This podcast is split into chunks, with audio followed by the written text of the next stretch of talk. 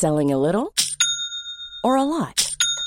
Shopify helps you do your thing however you cha-ching. Shopify is the global commerce platform that helps you sell at every stage of your business. From the launch your online shop stage to the first real life store stage, all the way to the did we just hit a million orders stage. Shopify is there to help you grow. Shopify helps you turn browsers into buyers with the internet's best converting checkout.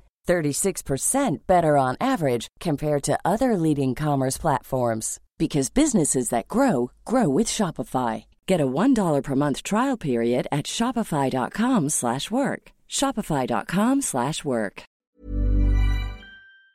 Bonsoir et bienvenue dans le podcast Culture PSG du mercredi, j'ai du mal. Mercredi 12 octobre 2022, il se passe tellement de choses au PSG qu'on a du mal à savoir quel jour on est, quelle heure il est. Nous allons ce soir revenir sur le. Mince, je me suis trompé dans le titre. C'est pas PSG Benfica Youth League, c'est PSG Benfica tout court de la Champions League des professionnels. Euh, je m'excuse pour l'erreur dans le titre, ça changera pas grand chose pour vous.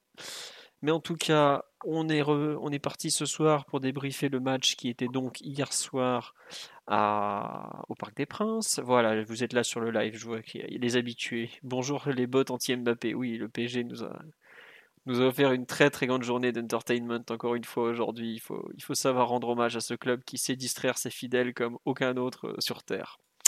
On nous dit bonsoir le Pivot Gang. Eh bien écoutez, le Pivot Gang est composé de quatre membres ce soir, quatre, euh, trois habitués, dont moi donc, et Mathieu notamment. Bonsoir Mathieu. Salut à tous. Voilà, normalement Omar est là aussi. Bonsoir à tous. Voilà, et nous, nous avons de nouveau Dan euh, Pérez de l'équipe avec nous. Bonsoir Dan.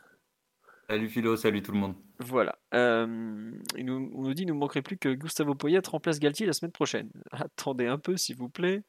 Euh, on n'en est pas encore là. On n'a pas viré l'entraîneur, ce qui est pourtant. Ah, on veut Sam Allardyce pour, pour avoir un vrai pivot, quoi. Sam Allardyce, un, nom qui fleure bon l'amateurisme anglais et la magouille, mais bon. Police. Qui ça? Ah, Tony Pulis, le légendaire Tony Pulis de Stock City, Stock upon Trent. Non, non, je, pense que ces gens-là ne vont pas traverser la Manche trop, trop attachés au football britannique. Bref, en tout cas, on va attaquer. On nous dit Mathieu devait être devant le fabuleux Barça Inter. Et écoutez, euh, je pense que Omar aussi était devant. Je confirme, j'étais même pour l'Inter pour une fois. Donc, euh, dire. Voilà. Il y a à quel point j'aime le Barça il y a des ennemis pour lesquels on, sait s'unir contre eux. On nous dit, je m'attendais pas où ce soir. Si, si, je vous ai prévenu que ça serait le, mercredi soir. Je suis désolé pour l'horaire un peu tardif, ça a été compliqué, tout ça, mais on est bien là. Donc on va attaquer le débrief de ce PSG Benfica Lisbonne, qui a vu le match nul un partout entre les Parisiens et les Lisboètes. Je m'excuse, ce n'est pas le live de Youth League, c'était cet après-midi, ça je, suis en train de vous retrouver les buteurs. Donc Mbappé et les minutes surtout. Mbappé ouvert le score sur penalty à la 39e et Joao Mario, qui a été annoncé je ne sais combien de fois au PSG au cours des dernières années, a égalisé à la 62e minute sur un penalty provoqué par Marco Verratti. Le premier avait été provoqué positivement par Juan Bernat sur une passe de Verratti. On retrouve l'Italien un peu partout décidément. Euh, on va attaquer un peu sur le sur un peu le le fameux pouls du match. Est-ce que Kylian est parti? Bah, Cet après-midi, il est à Nîmes, mais je crois pas qu'il va signer là-bas en tout cas.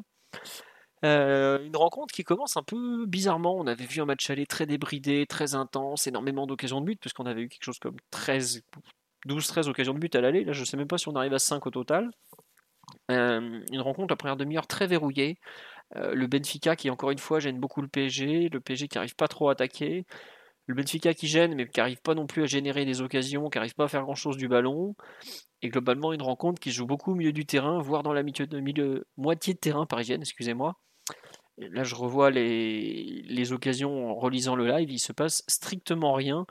La plus grosse occasion, si vous voulez, c'en est même pas une, c'est euh, la main de Hakimi en pleine surface qui, heureusement pour lui, voit Joao Mario être hors jeu quelques secondes avant. C'est un truc on n'a pas du tout parlé, mais il y a quand même une main absolument hallucinante à ce moment-là. Il y a quand même un peu d'un léger temps fort parisien qui, euh, à partir de la demi-heure de jeu. Et euh, ensuite, il y a ce penalty parisien. On se dit, bon, bah, le Paris ouvre le score en n'ayant pas été bon. Mais malgré tout, à la mi-temps, je trouve que le 1-0 est plutôt. Euh, peut-être pas logique, mais quand même, il y a, le PSG est plus intéressant. Il n'y a pas non plus des, des, grosses occasions, même il n'y en a pratiquement pas, mais je trouve qu'il y a une domination malgré tout d'ensemble.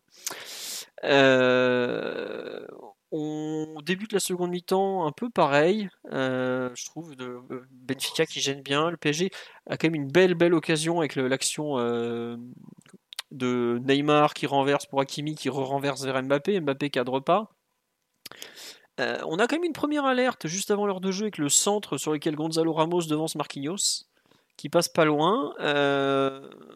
Mais malgré tout, le, Benfica est pas vraiment dangereux. Puis arrive ce penalty euh, qui sort franchement de nulle part parce que c'est rare que Verratti fasse un tacle.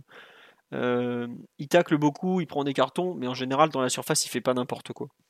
Et là je pense qu'il juge mal euh, la, ligne où est Rafa Silva par rapport à lui. Ce penalty complètement stupide, il n'y a rien à dire, il y a faute. hein. Enfin voilà, parce que enfin, vous avez tous dû faire comme l'arbitre, quand vous voyez le ralenti, vous êtes obligé de siffler. Au bout d'un moment, tu ne peux, pas peux pas discuter. Il lui, prend, il lui marche sur le pied en pleine euh, surface. Et arrive après cette dernière demi-heure, c'est quand même une demi-heure après où le, le, le PSG a le temps de marquer. Mais finalement, on n'arrive pas vraiment à bien attaquer. Benfica défend remarquablement, jamais paniqué, toujours bien quadrillé, la surface bien protégée, le chemin du but est toujours parfaitement empêché, euh, verrouillé. Il y a quelques escarmouches, il y a des débuts d'occasion, il y a ce but de Mbappé hors jeu, il y a beaucoup de tacles très durs, ça a joué dur hier soir quand même. Il y a eu des. Moi j'ai compté ouais, 2-3 joueurs, bah, il y a Mbappé qui a fini à moitié blessé, Neymar qui finit lui aussi à moitié blessé. Euh, Je crois qu'il y en a encore un autre, un moment qui prend un sale coup. Je sais pas, Sarabia qui prend un sale coup aussi? C'est un peu moins grave, mais voilà. Et euh, en fin de rencontre, il y a cette action en plus avec Draxler. Mais comme Mathieu, tu me dis, ouais, tu comptes zéro occasion hors penalty, c'est pratiquement ça. La seule vraie occasion du match, au final, c'est cette frappe de Mbappé sur ce double renversement. Mais un match euh, très très pauvre en occasion de but, alors que l'aller avait été assez, assez impressionnant à ce niveau-là. Euh, intense, mais je trouve dans, dans le mauvais sens, intense avec la défense qui annihile l'attaque de façon assez terrible. Et au final, un match nul qui est pas, pas volé du tout pour Benfica, qui nous a remarquablement gênés. Pas très glorieux pour le PSG, qui a pas vraiment euh, été intéressant. Et comme on dit sur live, on a encore fait, on a fait une erreur de débutant parce qu'on a concédé encore un penalty qui, il y avait rien. 23 penalties concédés sur les 10 dernières années. Donc euh, un match vraiment particulier auquel j'avoue que je ne m'attendais pas du tout à ça. Mais alors pas du tout, aussi peu d'occasions, un match aussi verrouillé. Je ne sais pas si l'un d'entre vous l'avait vu venir comme ça. Euh, mais vraiment particulier. Et ça, on me dit sur live, est-ce que vous pensez que le match de la Juve a eu un impact? Enfin, peut-être, mais j'ai envie de dire, c'est c'est pas normal, quoi. Euh, au bout d'un moment, euh, ah Mathieu, tu penses qu'il y a eu arrangement, euh, un petit match nul qui, qui fait plaisir à tout le monde pour sortir les Turinois? Non, je pense pas que ça a été concerté euh, ni, préparé, mais c'est vrai que quand tu as vu le résultat sur le terrain, tu pouvais dire que ça ferait un peu le, biscotto, comme on dit, c'est-à-dire le, le match où inconsciemment ou consciemment, euh, les deux équipes savent Mm. que le match nul les envoie quasiment sur, la, sur, la, pro- sur le prochain tour. Donc, euh, Ouais. C'est-à-dire que les deux s'en sont cont- contentés, mais je pense aussi que les compos annonçaient un match peut-être moins, moins débridé qu'à l'aller. Oui, L'absence de Messi côté parisien, l'absence de David Neres côté Benfica, remplacé par un milieu de terrain reconverti à gauche. et un travailleur côté Et, euh, parisien. C'était Orsnes et Sarabia du coup qui remplaçaient Messi. Forcément, tu avais sans doute moins de, moins de talent des deux côtés. Aussi, c'était le quatrième match d'une, euh, en 10 jours pour les deux équipes, quelque chose comme ça. Oui, c'est ça, oui. Euh, forcément, tu tires un peu, un peu la langue. De notre côté, ça c'est vraiment ressenti. Bon, on sait qu'on a un effectif qui est peu sollicité en profondeur, c'est-à-dire qu'on tire beaucoup sur les, sur les mêmes joueurs. Euh, je pense qu'il y a un peu une baisse en termes de, d'inspiration. Et, euh, et après, il y a aussi des, des considérations peut-être plus tactiques et, et plus ponctuelles. Je pense qu'on aura l'occasion de beaucoup parler du match de, de Mbappé la façon dont il a, l'a joué très côté gauche. Mm. Mais euh, avec des différences qui ont parfois pu être, euh, pu être faites, aussi avec pour conséquence de, de, bah, de l'éloigner du but, tout simplement. Parce que le problème dans le foot, c'est que le, le but est dans l'axe. Et euh, il n'y a pas vraiment de possibilité pour le PSG d'attaquer directement la surface adverse avec Mbappé aussi, aussi excentré. Après, oui, sur l'ensemble du match, je trouve que c'est un match où les deux équipes sont complètement neutralisées. C'est vraiment le, le modèle du 0-0 parfait, entre guillemets, ce match-là. Et ça finit pas à 0-0 parce que des deux côtés, tu as eu une erreur un peu euh, de, je sais pas, un manque de lucidité ou un- une naïveté un peu de deux joueurs, Antonio Silva côté Benfica et Verratti côté parisien. En dehors de ça, ça a été complètement verrouillé. Benfica bien pressé, sur, notamment sur le, début du match. Paris a vraiment eu du mal à trouver des, solutions à la relance et on était vraiment loin de, de se créer des occasions et loin de, de créer des situations. Et à l'inverse, quand Benfica récupérait la balle, était dans notre camp, euh, ils en faisaient vraiment très peu et on les a pas sentis en mesure de, de déséquilibrer notre bloc. Et c'est un match qui est fini à 7 tirs partout pour donner une idée. Je, je sais, l'après-midi, j'avais vu un match de Youth League où Benfica avait fait 17 tirs en une mi-temps. Donc, je me suis bien rendu compte de la différence, t'inquiète pas. Donc, euh, ouais, c'était. Mais après, Benfica aussi, à l'aller, avait fait 9 frappes, je crois. Donc, au final, ils n'ont pas été. euh, Ça n'a pas été des vagues non plus sur la double confrontation. Non. Pour le PSG, c'est clair que ça laisse des revers parce que je sens qu'il manque euh, vraiment de la fraîcheur en termes de, en termes euh, de, création et de déséquilibre offensif. Euh, T'as pas tes joueurs meilleur, dans la meilleure forme ni dans la meilleure état psychologique pour, pour Mbappé, forcément. Et c'est très décevant parce que face à une équipe Benfica dont tu sens que ok, c'est bien organisé, etc. Mais je pense qu'en termes individuels, il y a certains manques malgré tout. Un écart euh, qui peut être constaté entre les deux équipes et tu l'as pas matérialisé par, euh, par au moins une victoire sur les deux confrontations. Donc c'est en ça que c'est assez décevant et avait la possibilité de quasiment assurer la première place après ce match-là. Ouais, Bah, c'est ça, moi, qui me, qui me Mm. gêne le plus. ouais. C'est vraiment le, le fait de, de sentir que t'as loupé la qualif. euh, Bon, t'es pas trop mal parce que si je me trompe. Ah, la qualif est quasi enfin, est quand même très bien engagée. Il faudrait un, faudrait un tremblement de terre pour, que, pour se faire éliminer au, au premier, enfin, dès les poules. Par contre, la première place, bah, elle va sans doute être, être disputée jusqu'au Jusqu'au bout. sur le déplacement à Turin en fait. Donc euh, à voir ce que, ce que la Juve aura à jouer, à jouer sur le dernier match. C'est vraiment une occasion ratée à ce moment-là, à ce niveau-là, de pouvoir, euh, dans un calendrier qui est déjà très chargé, de pouvoir se- déjà régler cette question-là assez tôt. Euh, petit tour sur le live avant qu'on donne la parole à Omar et, Dan. Euh, on nous dit ça ferait plaisir que deux des trois clubs pro Super League se fassent sortir dès les poules. Bah, écoutez, ils pourront cultiver leur science du, complot parce que c'est le grand truc à la mode côté Barcelone en ce moment. Euh, on nous dit, vous pensez quoi du podcast? Pff, jamais écouté, donc je peux pas vous le dire. Nombre d'erreurs techniques et de, mauvaises passes incroyables vu des gradins. Oui, globalement, par rapport au match aller, c'était un, peu, un peu pauvre. On va pas faire semblant. Techniquement, on a vu beaucoup mieux. On nous dit le seul tir cadré de Benfica, c'était le péno quand même. Il n'y a pas une frappe de, de Benfica hein, au milieu de, partie où Donnarumma il capte tranquillement ou c'est à Reims? Bref. Euh, bon, ça- quand on en est à Ou même pas score, sûr- donne, un- ou score donne un seul tir cadré à Benfica. Donc. Bon, bah ça, donc euh, effectivement, ça doit bien être le penalty. Euh, on nous dit même côté portugais, c'était très moyen les sorties de balles, le reste c'est trop moyen. Côté portugais, c'était très moyen quand il s'agissait d'attaquer. Moi, je trouve que pour le coup, ils ont quand même très très très bien euh, défendu. Enfin, on va en reparler après, mais bon. Et on nous dit pour la première place, le PSG a un but d'avance et un but de plus encaissé. Ouais. Et puis surtout, le PSG est déjà allé à Raifa alors que Benfica doit y aller. Euh, c'est pas pas rien. Voilà. On nous dit la Juve qui nous renverrait Paredes dès cet hiver. Non, non, non, non, non, non, il va y rester. Ils se sont arrangés pour faire toute la saison. euh, bon, voilà, euh, c'est comme ça. On nous dit on a eu assez de drama pour l'instant. L'élimination en poule, on se la réserve pour l'année prochaine. Eh, ma foi, ça c'est ça c'est finement vu. Tiens, on n'a pas encore fait ça. Notre milieu était broyé par celui de Benfica. Oh, je sais pas. Omar, pour ton avis un peu générique sur ce, ce PSG euh, SLB de d'hier soir, qu'est-ce que tu qu'est-ce que tu en retiens, qu'est-ce que tu en gardes Euh, Pas grand chose, grand chose de positif, j'imagine? compliqué de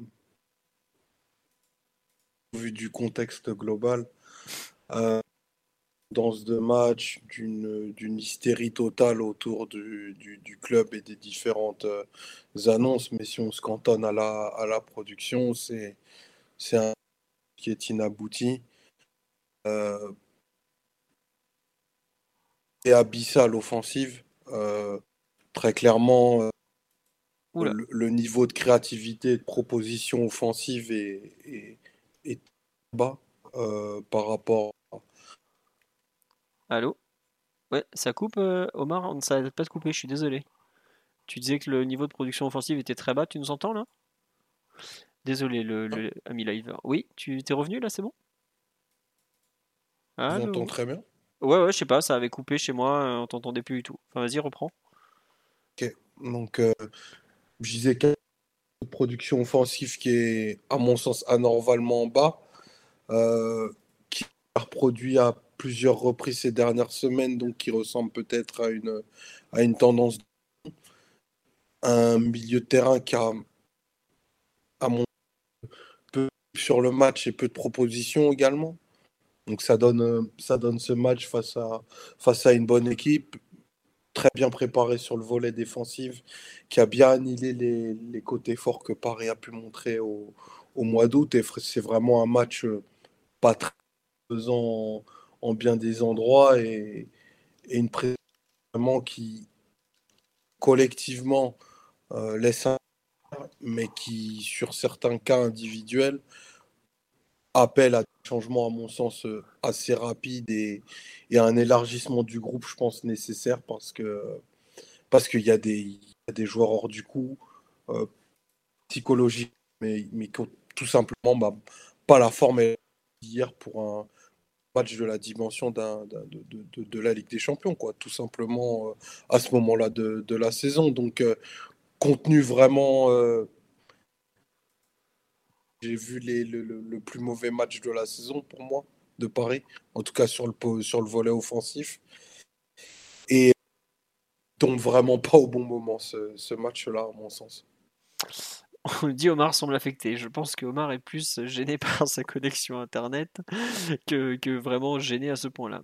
Euh, on nous dit niveau contexte, on est loin du rectangle vert et de la dignité. Ah oui, hier, on n'était pas de... la journée n'a pas été très rectangle vert et encore moins dignité. Hein, ça, on va pas dire le contraire. Euh, pour répondre à la question, euh, ouais, moi j'ai vraiment eu beaucoup de mal avec le match d'hier, mais vraiment ça m'a replongé euh, au printemps dernier. Oula. Des matchs qu'on n'aimait pas voir. Et encore moins revoir d'ailleurs. Euh, Dan, sur. Euh, bon, on va un peu avancer. Tu rejoins. Enfin, tu, on est tous d'accord que le match a été très très pauvre offensivement. Tu. Tu es d'accord ou pas Ou tu, as, tu, as, tu aurais peut-être. Oui, c'est factuel. Pour le, pour le coup, c'est factuel.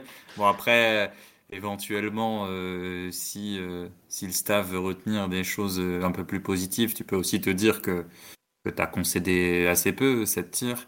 pas d'occasion, bah, à part le péno, on l'a dit. après, c'est voilà, lié au, rythme du match. J'ajoute à toutes les absences dont, parlait Mathieu, bah, l'absence de Nuno Mendes pour Bernat, donc un joueur vertical, un peu plus vertical qui sort pour un joueur plus de conservation et qui est plus à l'aise quand le rythme redescend. Donc tout ça voilà, a participé d'un match pauvre en occasion.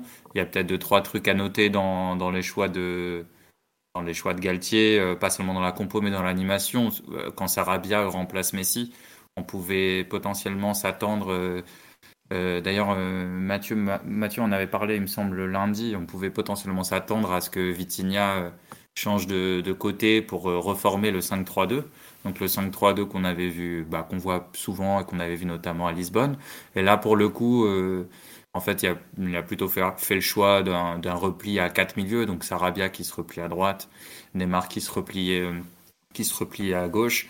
Euh, Paris n'a pas été très efficace les rares fois où ils ont essayé de, sortir pour gêner un peu Benfica. Hein. Il, y a, deux, trois fois notamment sur l'action qui mène au péno de Verratti où, Benfica sort, euh, sort facilement. Euh, et, ensuite, euh, comme deuxième, en plus de évidemment hein, le, côté excentré de Mbappé, comme deuxième élément marquant, tu avais la position encore plus, encore plus ancrée, encore plus systématique de, de Marquinhos au milieu. qui, je crois, puisqu'on a déroulé les choses qui allaient pas et qui étaient un peu un peu triste à l'issue de ce match. Euh, s'il y a au moins quelque chose aussi qui peut être positif, c'est que à la perte de balle, j'ai trouvé Paris un peu plus, un peu plus consistant.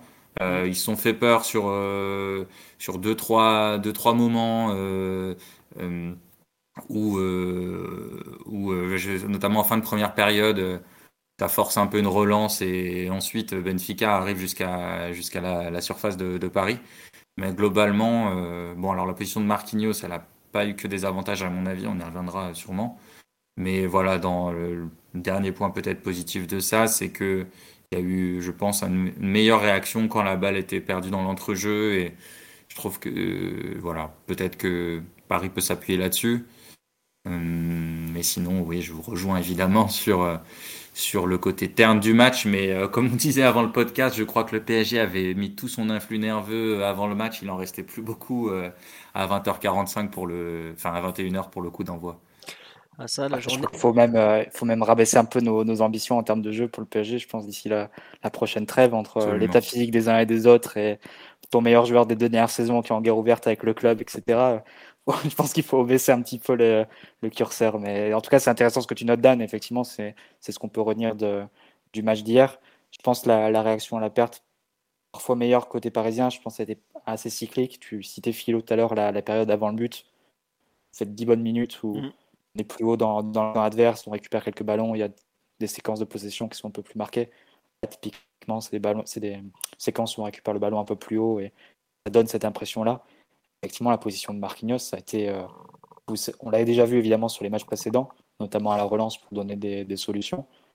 Euh, là, ça a été poussé euh, dans un bon, cran, un bon cran plus haut, on va dire, dans les, que ce soit par consigne ou par euh, ressenti du joueur parce que tu n'as pas besoin de garder trois défenseurs centraux. Ça paraissait évident en deuxième période. C'est un seul attaquant et encore, c'était même pas un attaquant de métier, je pense, euh, à Benfica quand il sort Ramos. C'est une fausse pointe. Pas sûr de. Ouais, c'était vraiment. Euh, il y a vraiment plus de danger. Benfica, comme au match aller, a fait les, 20-30 dernières minutes pour pas forcément jeter toutes ses forces dans la bataille. Mais là, c'était vraiment poussé encore un cran plus haut parce que tu avais l'impression parfois de revoir une organisation un peu à la Tourelle en fait c'est-à-dire avec Marquinhos et Verratti euh, en double pivot assez euh, élastique, où tu avais parfois Verratti plus bas que Marquinhos à la relance. Euh, et tu avais Vitinha ensuite et Neymar un peu entre les lignes au, cœur du jeu, comme tu avais dit Maria et Neymar à l'époque sous, sous Tourelle. Et tu avais le duo Mbappé-Sarabia, Dem que tu avais déjà vu sous, sous Tourelle en pointe, avec Mbappé plus porté sur le côté gauche. Et tu as même vu des, amorces d'action qui ressemblaient beaucoup à ce PSG-là, c'est-à-dire avec Neymar qui qui récupérait la balle un peu euh, axe axe gauche assez bas sur le terrain et qui lançait de suite Mbappé en, profondeur, qui Mbappé partant du, du côté. Et comme ça quelques réminiscences, j'ai trouvé. Euh, ouais, on a retrouvé aussi la, une petite connexion Verratti-Neymar aussi sur quelques actions, c'est-à-dire le, les trois échelons euh, Verratti qui arrive à trouver Neymar et qui ensuite lance Mbappé, effectivement, qui a rappelé rappelé euh, un peu le 4-2-2-2 euh, parfois utilisé par Tuchel. Et d'ailleurs, c'est marrant parce que Galtier est vu comme euh, bah, le, coach de la défense à 3. Et hier, Paris a, très souvent bah, relancé à 4. C'est très souvent retrouvé à 4. Et Pochettino est vu comme le coach de la défense à 4. Alors que typiquement, prend le match contre, contre Madrid. voilà, la, structure avec le ballon, elle est clairement à 3 avec Danilo qui descendait, qui descendait à droite. Donc voilà, tout ça bouge beaucoup.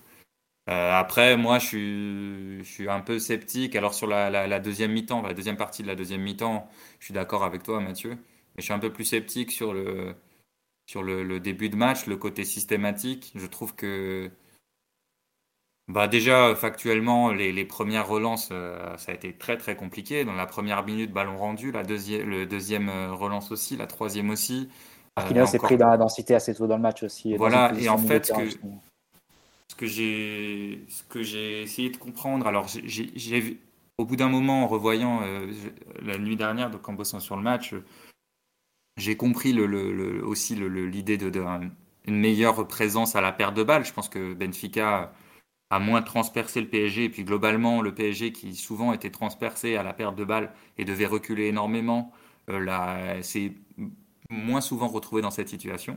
Et après, avec le ballon, euh, moi j'ai trouvé que le, fait de, de laisser euh, tes deux centraux euh, dans des situations parfois où le Benfica venait de chercher en 4K2, donc avec deux attaquants, ça a donné, pour moi, ça a créé plusieurs problèmes. Donc déjà, ça a permis à Benfica, avec l'égalité numérique, d'enfermer un peu plus facilement Paris sur le côté et le forcer à allonger ou à le perdre. En première mi-temps, il y a des tonnes de situations comme ça.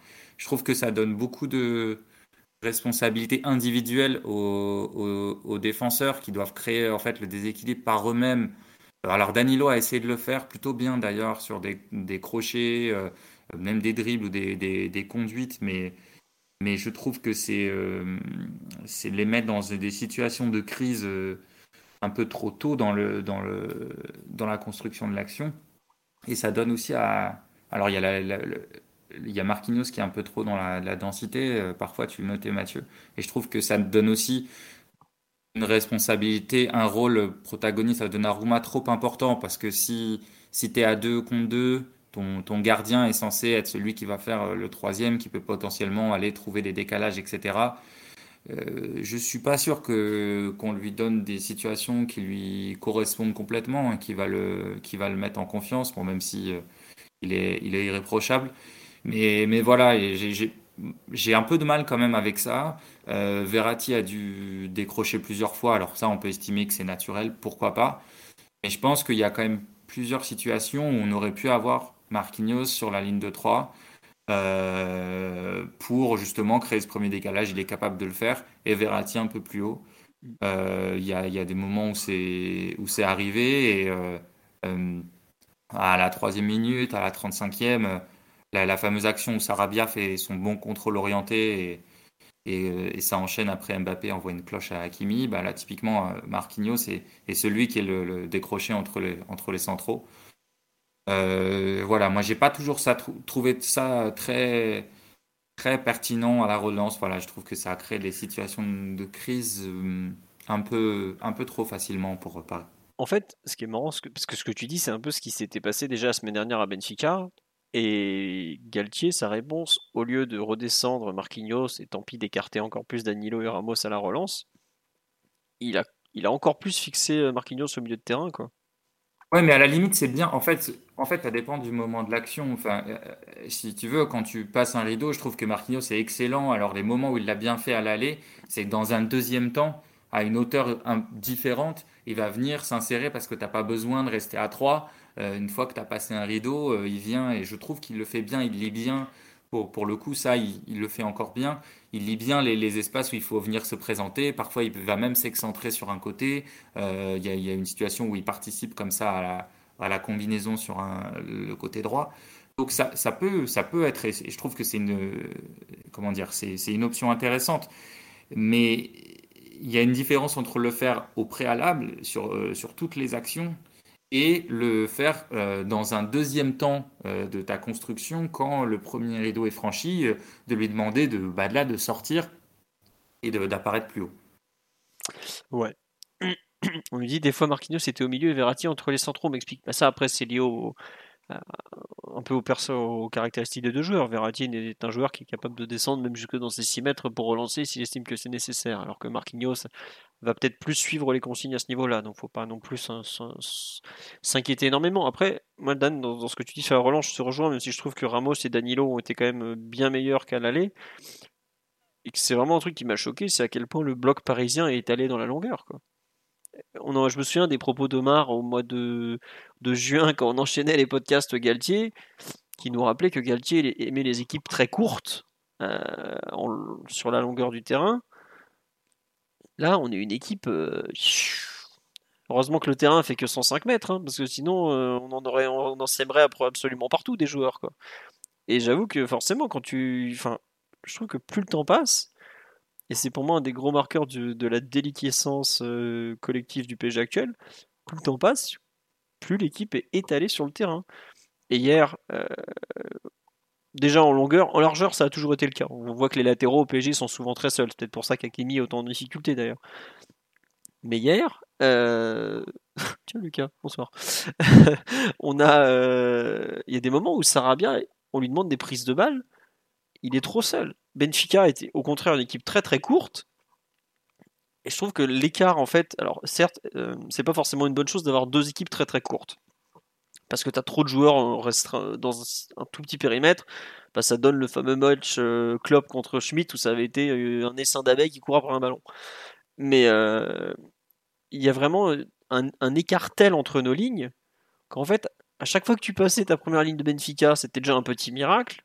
Donc ensuite, tu as le, ballon au milieu du terrain où tu te prends une ligne adverse où ils sont vraiment beaucoup. Tu as un autre miracle en cours pratiquement. Et ensuite, te connecter aux attaquants, bah, vu qu'ils sont sous. Enfin, je trouve que chaque, passer chaque ligne, chaque palier passé sur le terrain était une. Pas une, pas une aberration, parce qu'il faut pas abuser, mais une difficulté terrible. Et j'ai pas l'impression qu'on ait changé, euh, qu'on ait réussi en cours de match à, prendre en compte ce truc, quoi. Et moi, ça me gêne parce que Je vois qu'on a couru hier 111 ou 113 km, donc c'est très bien. Mais je sais pas, j'ai l'impression qu'on qu'on est de plus en plus une équipe désarticulée. Comme dit Mathieu, et je le rejoins totalement, il faut pas vous attendre à voir beaucoup mieux dans les prochaines semaines parce que les joueurs ont de plus en plus en tête la Coupe du Monde, ils ont de plus en plus en tête le fait de ne pas se blesser, l'accumulation des matchs. Je ne sais pas si vous avez fait attention, mais globalement, il y a une chute technique et collective qui est ultra marquée depuis la fin de la trêve internationale. Je pense que certains sont passés en autogestion, d'autres se prennent le, peut-être le contre-coup du début de saison, tout ça. Mais j'avoue que l'étalement des joueurs sur le terrain et à quel point le PSG n'est plus du tout un bloc. Alors, ces deux dernières années, on l'a rarement été, hein, je ne vais pas faire semblant, même depuis euh, plus que ça encore. Mais je trouve vraiment, moi, ce qui me choque sur le match d'hier, euh, la relance, pourquoi pas, le peu d'occasions, voilà. Mais c'est surtout à quel point on est éparpillé sur le terrain. Et ça, ça me, ça me gêne un peu plus. Je sais pas, Mathieu, ce que tu en penses. Je vois que tu as ouvert le micro. Non, je suis d'accord avec toi, mais je pense que globalement, l'animation offensive euh, hier n'a pas été c'est l'évidence de dire qu'elle n'a pas été performante vu la, production. Et Omar le, rappelait et le soulignait. Je pense que c'est le point qui m'a gêné le plus euh, hier. Euh, il y a quelques chiffres et quelques euh, performances qui sont assez symptomatiques. Quand tu vois Sarabia, fin du match, 21 ballons touchés, c'est le joueur du match qui a touché le moins de ballons, derrière même le, gardien de Benfica. tu vois bien que côté droit, on a un gros problème. On n'arrive pas à vraiment créer du, jeu à ce niveau-là. Et c'était renforcé sur un match comme hier Mbappé a joué dans la position visiblement qu'il aime, euh, qu'il aime occuper, qu'il réclame, vraiment côté gauche. Et ça a, je dirais, encore plus déséquilibré ou renforcé la, focale du PSG sur ce côté-là. Euh, vraiment tout passé euh, à ce niveau-là. aussi parce qu'on était prêt à la relance sur le côté droit, on n'arrivait pas à relancer quand le ballon était dans les pieds de Ramos et Hakimi. Globalement, on construisait tout, tout côté gauche, on n'arrivait pas à intégrer le reste de, de l'équipe dans, dans, ce jeu-là. Et je pense que ça a donné une animation qui était euh, tout assez déséquilibrée, où les rarement déséquilibres, ça aurait été quand, Mbappé a pris la balle et passé son crochet extérieur. Et une fois qu'il avait passé son crochet, euh, ou simplement poussé la balle, euh, il faisait un centre et déjà l'exécution n'était pas réussie, mais en plus l'occupation dans la surface ensuite était, était compliquée parce que tu demandais à, à Sarabia au fond de gagner un duel à rien face à Otamendi c'est pas, c'est pas jouer. C'est pas gagné. c'est pas jouer forcément sur les, sur les qualités des, des uns et des autres. Donc oui, tu as l'impression que c'était pas l'organisation ou l'animation qui correspondait le mieux aux qualités des uns et des autres qui a été mise en place hier. Plutôt, elle correspondait sans doute à ce que voulait faire Mbappé, mais pas forcément à ce dont avait besoin l'équipe. Là, on rebalancerait peut-être et on reviendrait plus peut-être un débat qu'on a déjà eu lundi avec, euh, avec Ryan notamment. Ouais, Omar, euh, en espérant que la connexion et que SFR soit avec nous, sur un peu le l'étalement des joueurs, les, déficiences de l'animation collective. Ça t'a ça t'a aussi marqué euh, Enfin, tu l'expliques un peu comme Mathieu, peut-être, par une mauvaise utilisation des joueurs à disposition ou, ou pas d'ailleurs? Je vais peut-être un cran plus loin que, que Mathieu même de l'utilisation, je pense qu'il y a des joueurs opérant tout simplement en, réalité entre, entre l'attente que, que, peut conférer un système tel qu'il disait hier, la, capacité supposée des joueurs actuels, il y a, il y a un écart qui, qui commence à ressembler à un peu de, l'entêtement, qui, me semble vraiment être contre-productif. Euh, pour les joueurs eux-mêmes, parce que enfin, prend même le milieu, pour pas, pour pas parler de, Bernat et Sarabia, parce que pour le coup, c'est même un peu trop simple.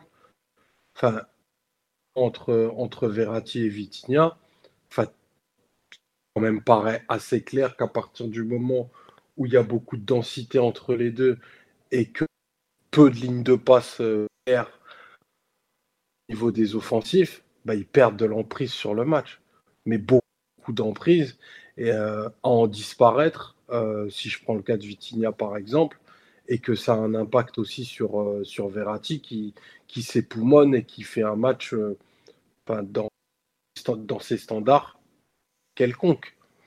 Donc, il y a, aussi quelque chose au-delà du fait qu'on est une équipe très étirée par fait de, de, de jouer avec des pistons, te donne beaucoup de largeur et demande d'avoir des courses profondes et d'incorporation de tes milieux, il y a des joueurs inaptes à ce système-là au moment où on se parle. Et, euh, non, il faut changer quelque chose parce que le, déficit de création, et j'insiste là-dessus, enfin, il, est anormal quand tu regardes le, enfin, tout ce que, ce que cette équipe est censée avoir dans les jambes. Alors, il y a probablement euh, un un effet coupe du les productions qu'on a vues euh, depuis au moins trois matchs consécutifs, c'est insuffisant, c'est qu'il n'y a vraiment pas grand-chose et, et je ne sais pas si, euh, si on pourra continuer comme ça parce qu'en plus on, commence à avoir en plus de, blessés. D'incorporation te réduit vraiment le, champ possible et, tu le vois avec les, entrants euh, qui sont peu ou vraiment pas très impactants. Quoi. Mmh c'est marrant ce que tu dis sur le, système, et moi je te rejoins totalement. En fait, euh, bah, pour ceux qui ont écouté le live sur la Youth League tout à l'heure, je trouve que j'ai vu pratiquement deux fois le même match en 4 heures au niveau de l'utilisation des pistons, en fait. Même au, niveau général d'ailleurs. Euh, c'est à quel point tu demandes à des latéraux de, faire des miracles, en fait. Comme si, en fait, on, joue avec Bernat comme s'il avait les qualités de Mendes, qui bien évidemment il n'a pas parce que c'est deux joueurs très très différents, comme l'a dit Dan en début de, podcast. Hein. Tu peux pas jouer de la même façon avec euh, Bernat qu'avec Mendes. Et Hakimi est rentré dans sa phase traditionnelle d'hibernation, où euh, il n'arrive plus à être un joueur dominant. Et en fait, bah, as... déjà, tu as du mal à attaquer, mais en plus, quand tu essayes d'attaquer, tu sais que tes joueurs sur les côtés, soit ils vont pas suivre, parce que Bernat, je pense qu'il y a quand même un, un problème de rythme qui va peut-être se corriger avec le temps, mais qui à cet instant est réel. Et Hakimi, il y a un problème. Et puis, ouais. Et puis, enfin, c'est pas la même classe de joueurs. Aussi, non, mais ça c'est évident, euh, Omar. Je suis, je suis désolé, il y a vraiment un monde entre les deux, tu vois. Non, mais tu vois, je suis d'accord qu'il y a un monde. Tu vois, Nuno, il a des qualités naturelles archi supérieures, mais en théorie, Bernat, il est capable d'avoir euh, d'arpenter un couloir, quoi. Je, je, parle juste en termes de disponibilité, tu vois. Mais... Je ne pense pas, Philo. sincèrement. Ah Après, peut-être que je m'acharne, mais moi, je le pense pas, tu vois. Bon, enfin bref. Même, tu vois, même sans lui demander de faire Nuno. Euh, et c'est vrai que, comme tu dis, Mathieu, Bernat obtient le penalty, c'est très bien. Mais par exemple, c'est pratiquement la seule fois où on le voit vraiment euh, utilisé euh, dans les 20-25 derniers mètres. Quoi. Et Hakimi, c'est pareil. Alors, je trouve qu'Hakimi, d'un côté, il en fait pas assez, d'autre côté, il en fait trop. Il y a ses limites techniques et tout, il y a plein de trucs. Mais globalement, tu as une équipe aujourd'hui qui est assez dysfonctionnelle dans le sens où elle est complètement étalée sur le terrain avec euh, plein de joueurs derrière, pas grand monde au milieu et trois types perdus devant, qui est en schématisant et en caricaturant. Et en plus, quand tu attaques, tes deux latéraux qui ne servent pas à grand chose. Donc au final, tu attaques sur une bande de 40-50 euh, mètres de large. Et en plus, tu as, un demi, enfin, as plus ou moins un ailier à gauche avec Mbappé qui fait. Euh, on peut pas lui retirer ça d'énormes différences balle au pied et t'as pas pas à droite. Donc en fait, ton adversaire il est tranquille. Je crois que c'est ce que disaient les gars de vue du banc. Otamendi joue central gauche. Il prend un carton au bout de 20 minutes. Et Otamendi, il a 30, 33, 34 maintenant. Enfin, voilà. Il va pas vite. On l'a pas challengé une fois du match après le carton jaune. Je regrette. Ah, tu veux déjà aller euh, sur le, terrain Mbappé, euh, Philo? Non, non, non, non, non, non, mais c'est pas que Mbappé. Non, mais en revanche, je peux, je peux dire que, en, en revanche, qu'on peut dire, c'est que peut-être que Mbappé était content de la présence de Bernat parce que pour le coup, euh, ça lui libère les zones, des zones excentrées à gauche. Ouais, parce mais... que avec Nuno, non mais je, je, suis pas en train de dire que c'est bien, hein, mais je, je, pense qu'il y a aussi une corrélation parce que quand Nuno joue piston et que il lui est demandé ben, de, de, pas mal verticaliser, de faire des appels assez hauts, etc. Bah forcément, ça occupe des zones euh, dans lesquels bah, Mbappé peut moins naturellement, euh, bah, moins facilement pardon, euh, aller. Tu vois ce que je veux dire? Totalement. Mais tu vois, par exemple. Je qu'on a vu sur un match comme hier la différence entre faire le match que tu veux faire et faire le match dont nécessite l'équipe. Effectivement. Exactement. À Mbappé, il doit aller, enfin, tu dois pouvoir l'utiliser dans le duel avec Otamendi. Mm. Je pense que c'est un joueur sur lequel il faisait déjà d'énormes différences quand il avait 18 ans en huitième de finale de Coupe du Monde. Et il peut, et le fait de l'utiliser uniquement faire des différences sur l'arrière droit adverse. Encore une fois, quand tu as passé l'arrière droit, il te reste encore du chemin pour faire un but. Hein. parce qu'il faut encore réussir le centre. Il faut que le centre euh, trouve preneur ensuite dans la surface. ouais, tu mets pas le but contre, que tu as mis contre le Real au parc à chaque match. C'est ça, c'est clair. Où, tu pars d'une position où en fait il n'y a aucun déséquilibre et tu crées un peu le but tout seul, ce qui était un but extraordinaire, le, le 1-0 du parc l'année dernière. Mais là, c'est vrai qu'effectivement, quand des Mbappé débordait, il te restait. Alors, Hakimi, pour le coup, était présent dans la surface. Ah, Hakimi, en gros, il avait, il, avait deux, il avait deux rôles hier. Euh, de, le match lui donnait deux rôles. De la présence dans la surface pour fermer sur les centres, mais bon, ça n'a pas donné grand-chose. Euh, et quelques isolations, parce que ça construisait tellement à gauche qu'il s'est retrouvé quelquefois en isolation, mais où là, il aurait pu faire parler son explosivité, mais il n'a pas passé ses dribbles. Donc, euh, donc pour le coup, alors c'est un match différent de celui de Bernat, mais, mais là, là aussi, c'est décevant. Et, je, rejoins, je rejoins Mathieu, c'est-à-dire que oui, on a vu, on a vu euh, Mbappé qui fait des différences, mais après, après qu'est-ce qu'on fait?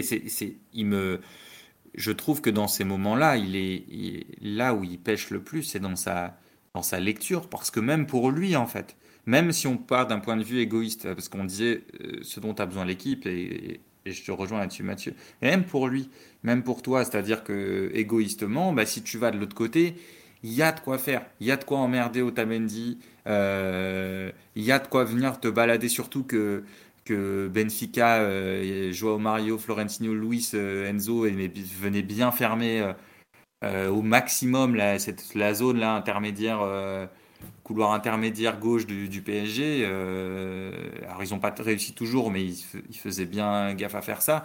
Bah, tu crées pas de, diversité dans, pour le coup si tu réclames de la liberté. La liberté c'est pour aller pas pour aller où tu veux, mais c'est pour aller où ça peut être dangereux en fait soit nécessaire pour l'équipe, soit dangereux directement pour toi-même. Et c'est vrai que, sur ce sur ce plan, je trouve qu'il c'est là, moi, où il me surprend, euh, dans le mauvais sens du terme, il me surprend le plus euh, Mbappé, c'est sur sa mauvaise lecture des situations de match. This Mother's Day, celebrate the extraordinary women in your life with a heartfelt gift from Blue Nile. Whether it's for your mom, a mother figure, or yourself as a mom, find that perfect piece to express your love and appreciation. Explore Blue Nile's exquisite pearls and mesmerizing gemstones that she's sure to love. Enjoy fast shipping options like guaranteed free shipping and returns. Make this Mother's Day unforgettable with a piece from Blue Nile. Right now, get up to 50% off at BlueNile.com. That's BlueNile.com. Hey, it's Paige DeSorbo from Giggly Squad. High quality fashion without the price tag? Say hello to Quince. I'm snagging high-end essentials like cozy cashmere sweaters, sleek leather jackets, fine jewelry, and so much more. With Quince being 50 to 80% less than similar brands. And they partner with factories that prioritize safe, ethical, and responsible manufacturing. I love that. Luxury quality within reach. Go to quince.com slash style to get free shipping and 365-day returns on your next order. quince.com slash style.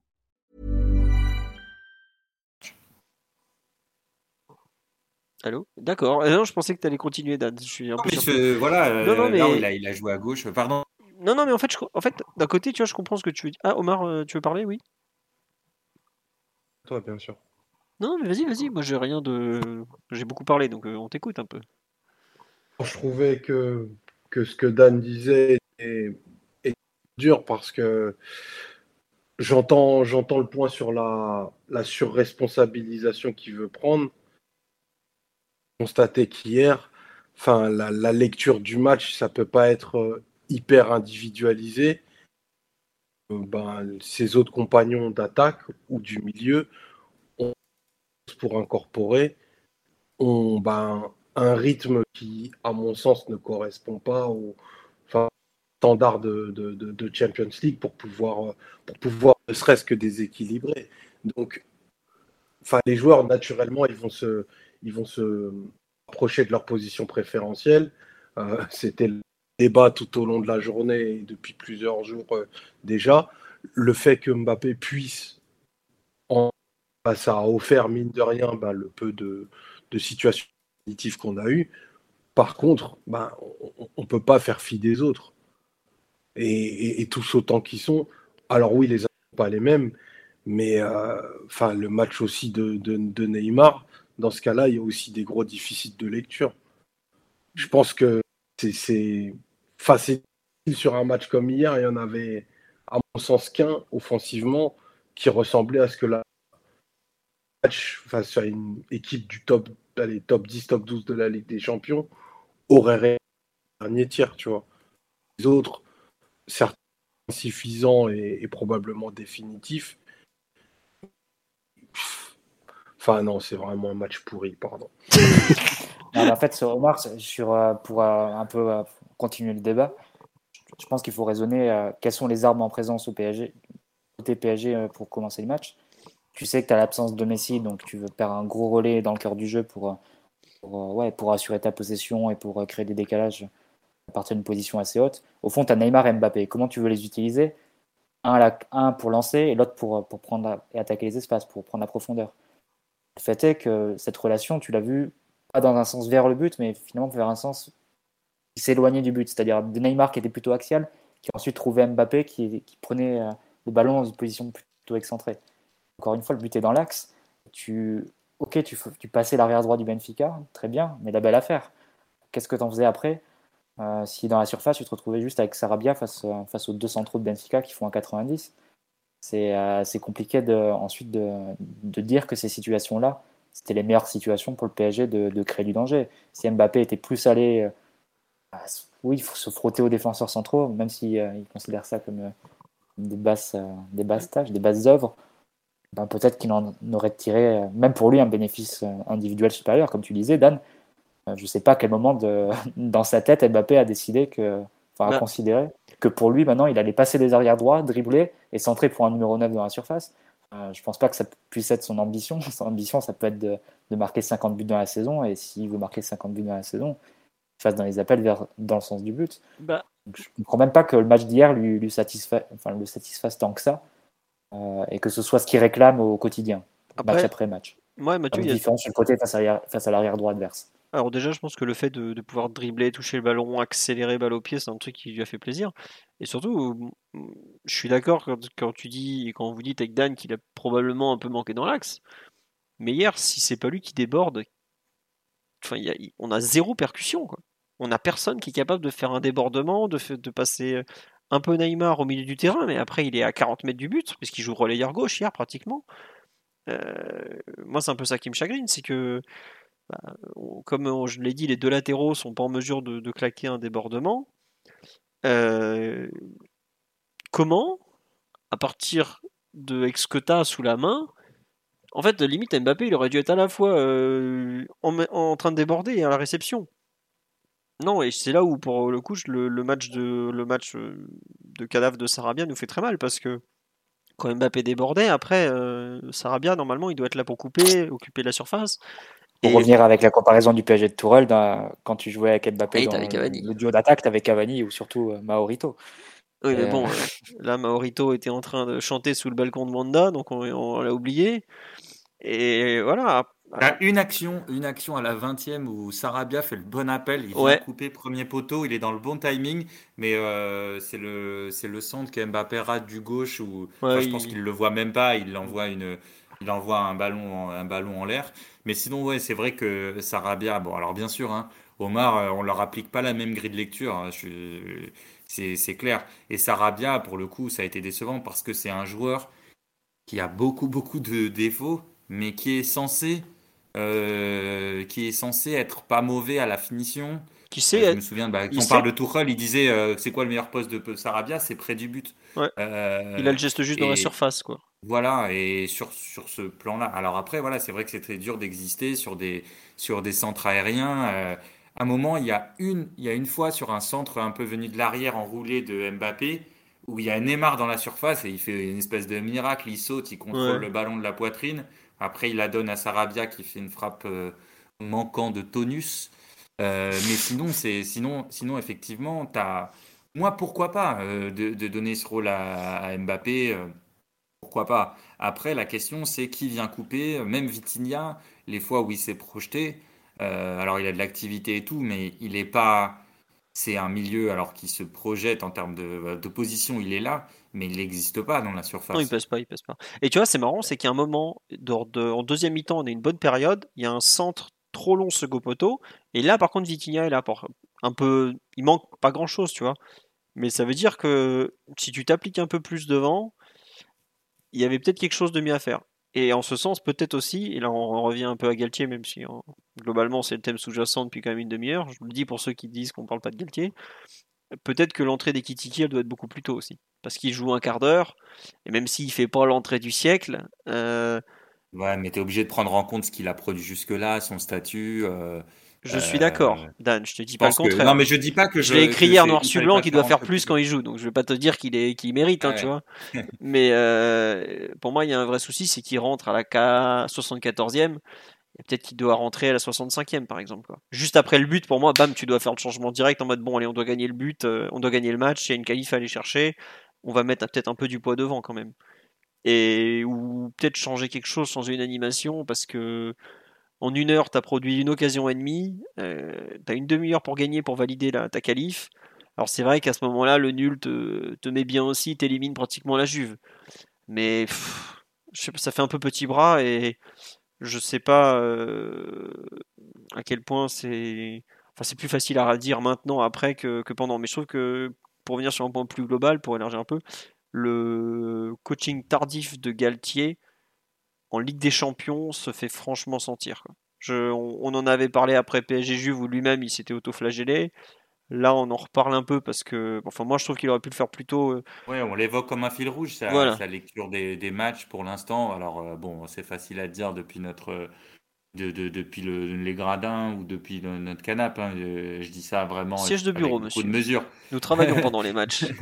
Toi comme moi, nous sommes ceux qui travaillons pendant les matchs. Hein. Ouais, nous avons le privilège de travailler sur les matchs. Mais non, mais ce que je veux dire, c'est que oui, pour l'instant, alors c'est pas étonnant vu, euh, vu son passé. On peut, on peut complètement se dire aussi qu'il qu'il est en progression, forcément, parce que parce qu'il a il, il, évolue là à des hauteurs qu'il avait qu'il n'avait pas connu, euh, ou du moins pas avec ce type d'équipe.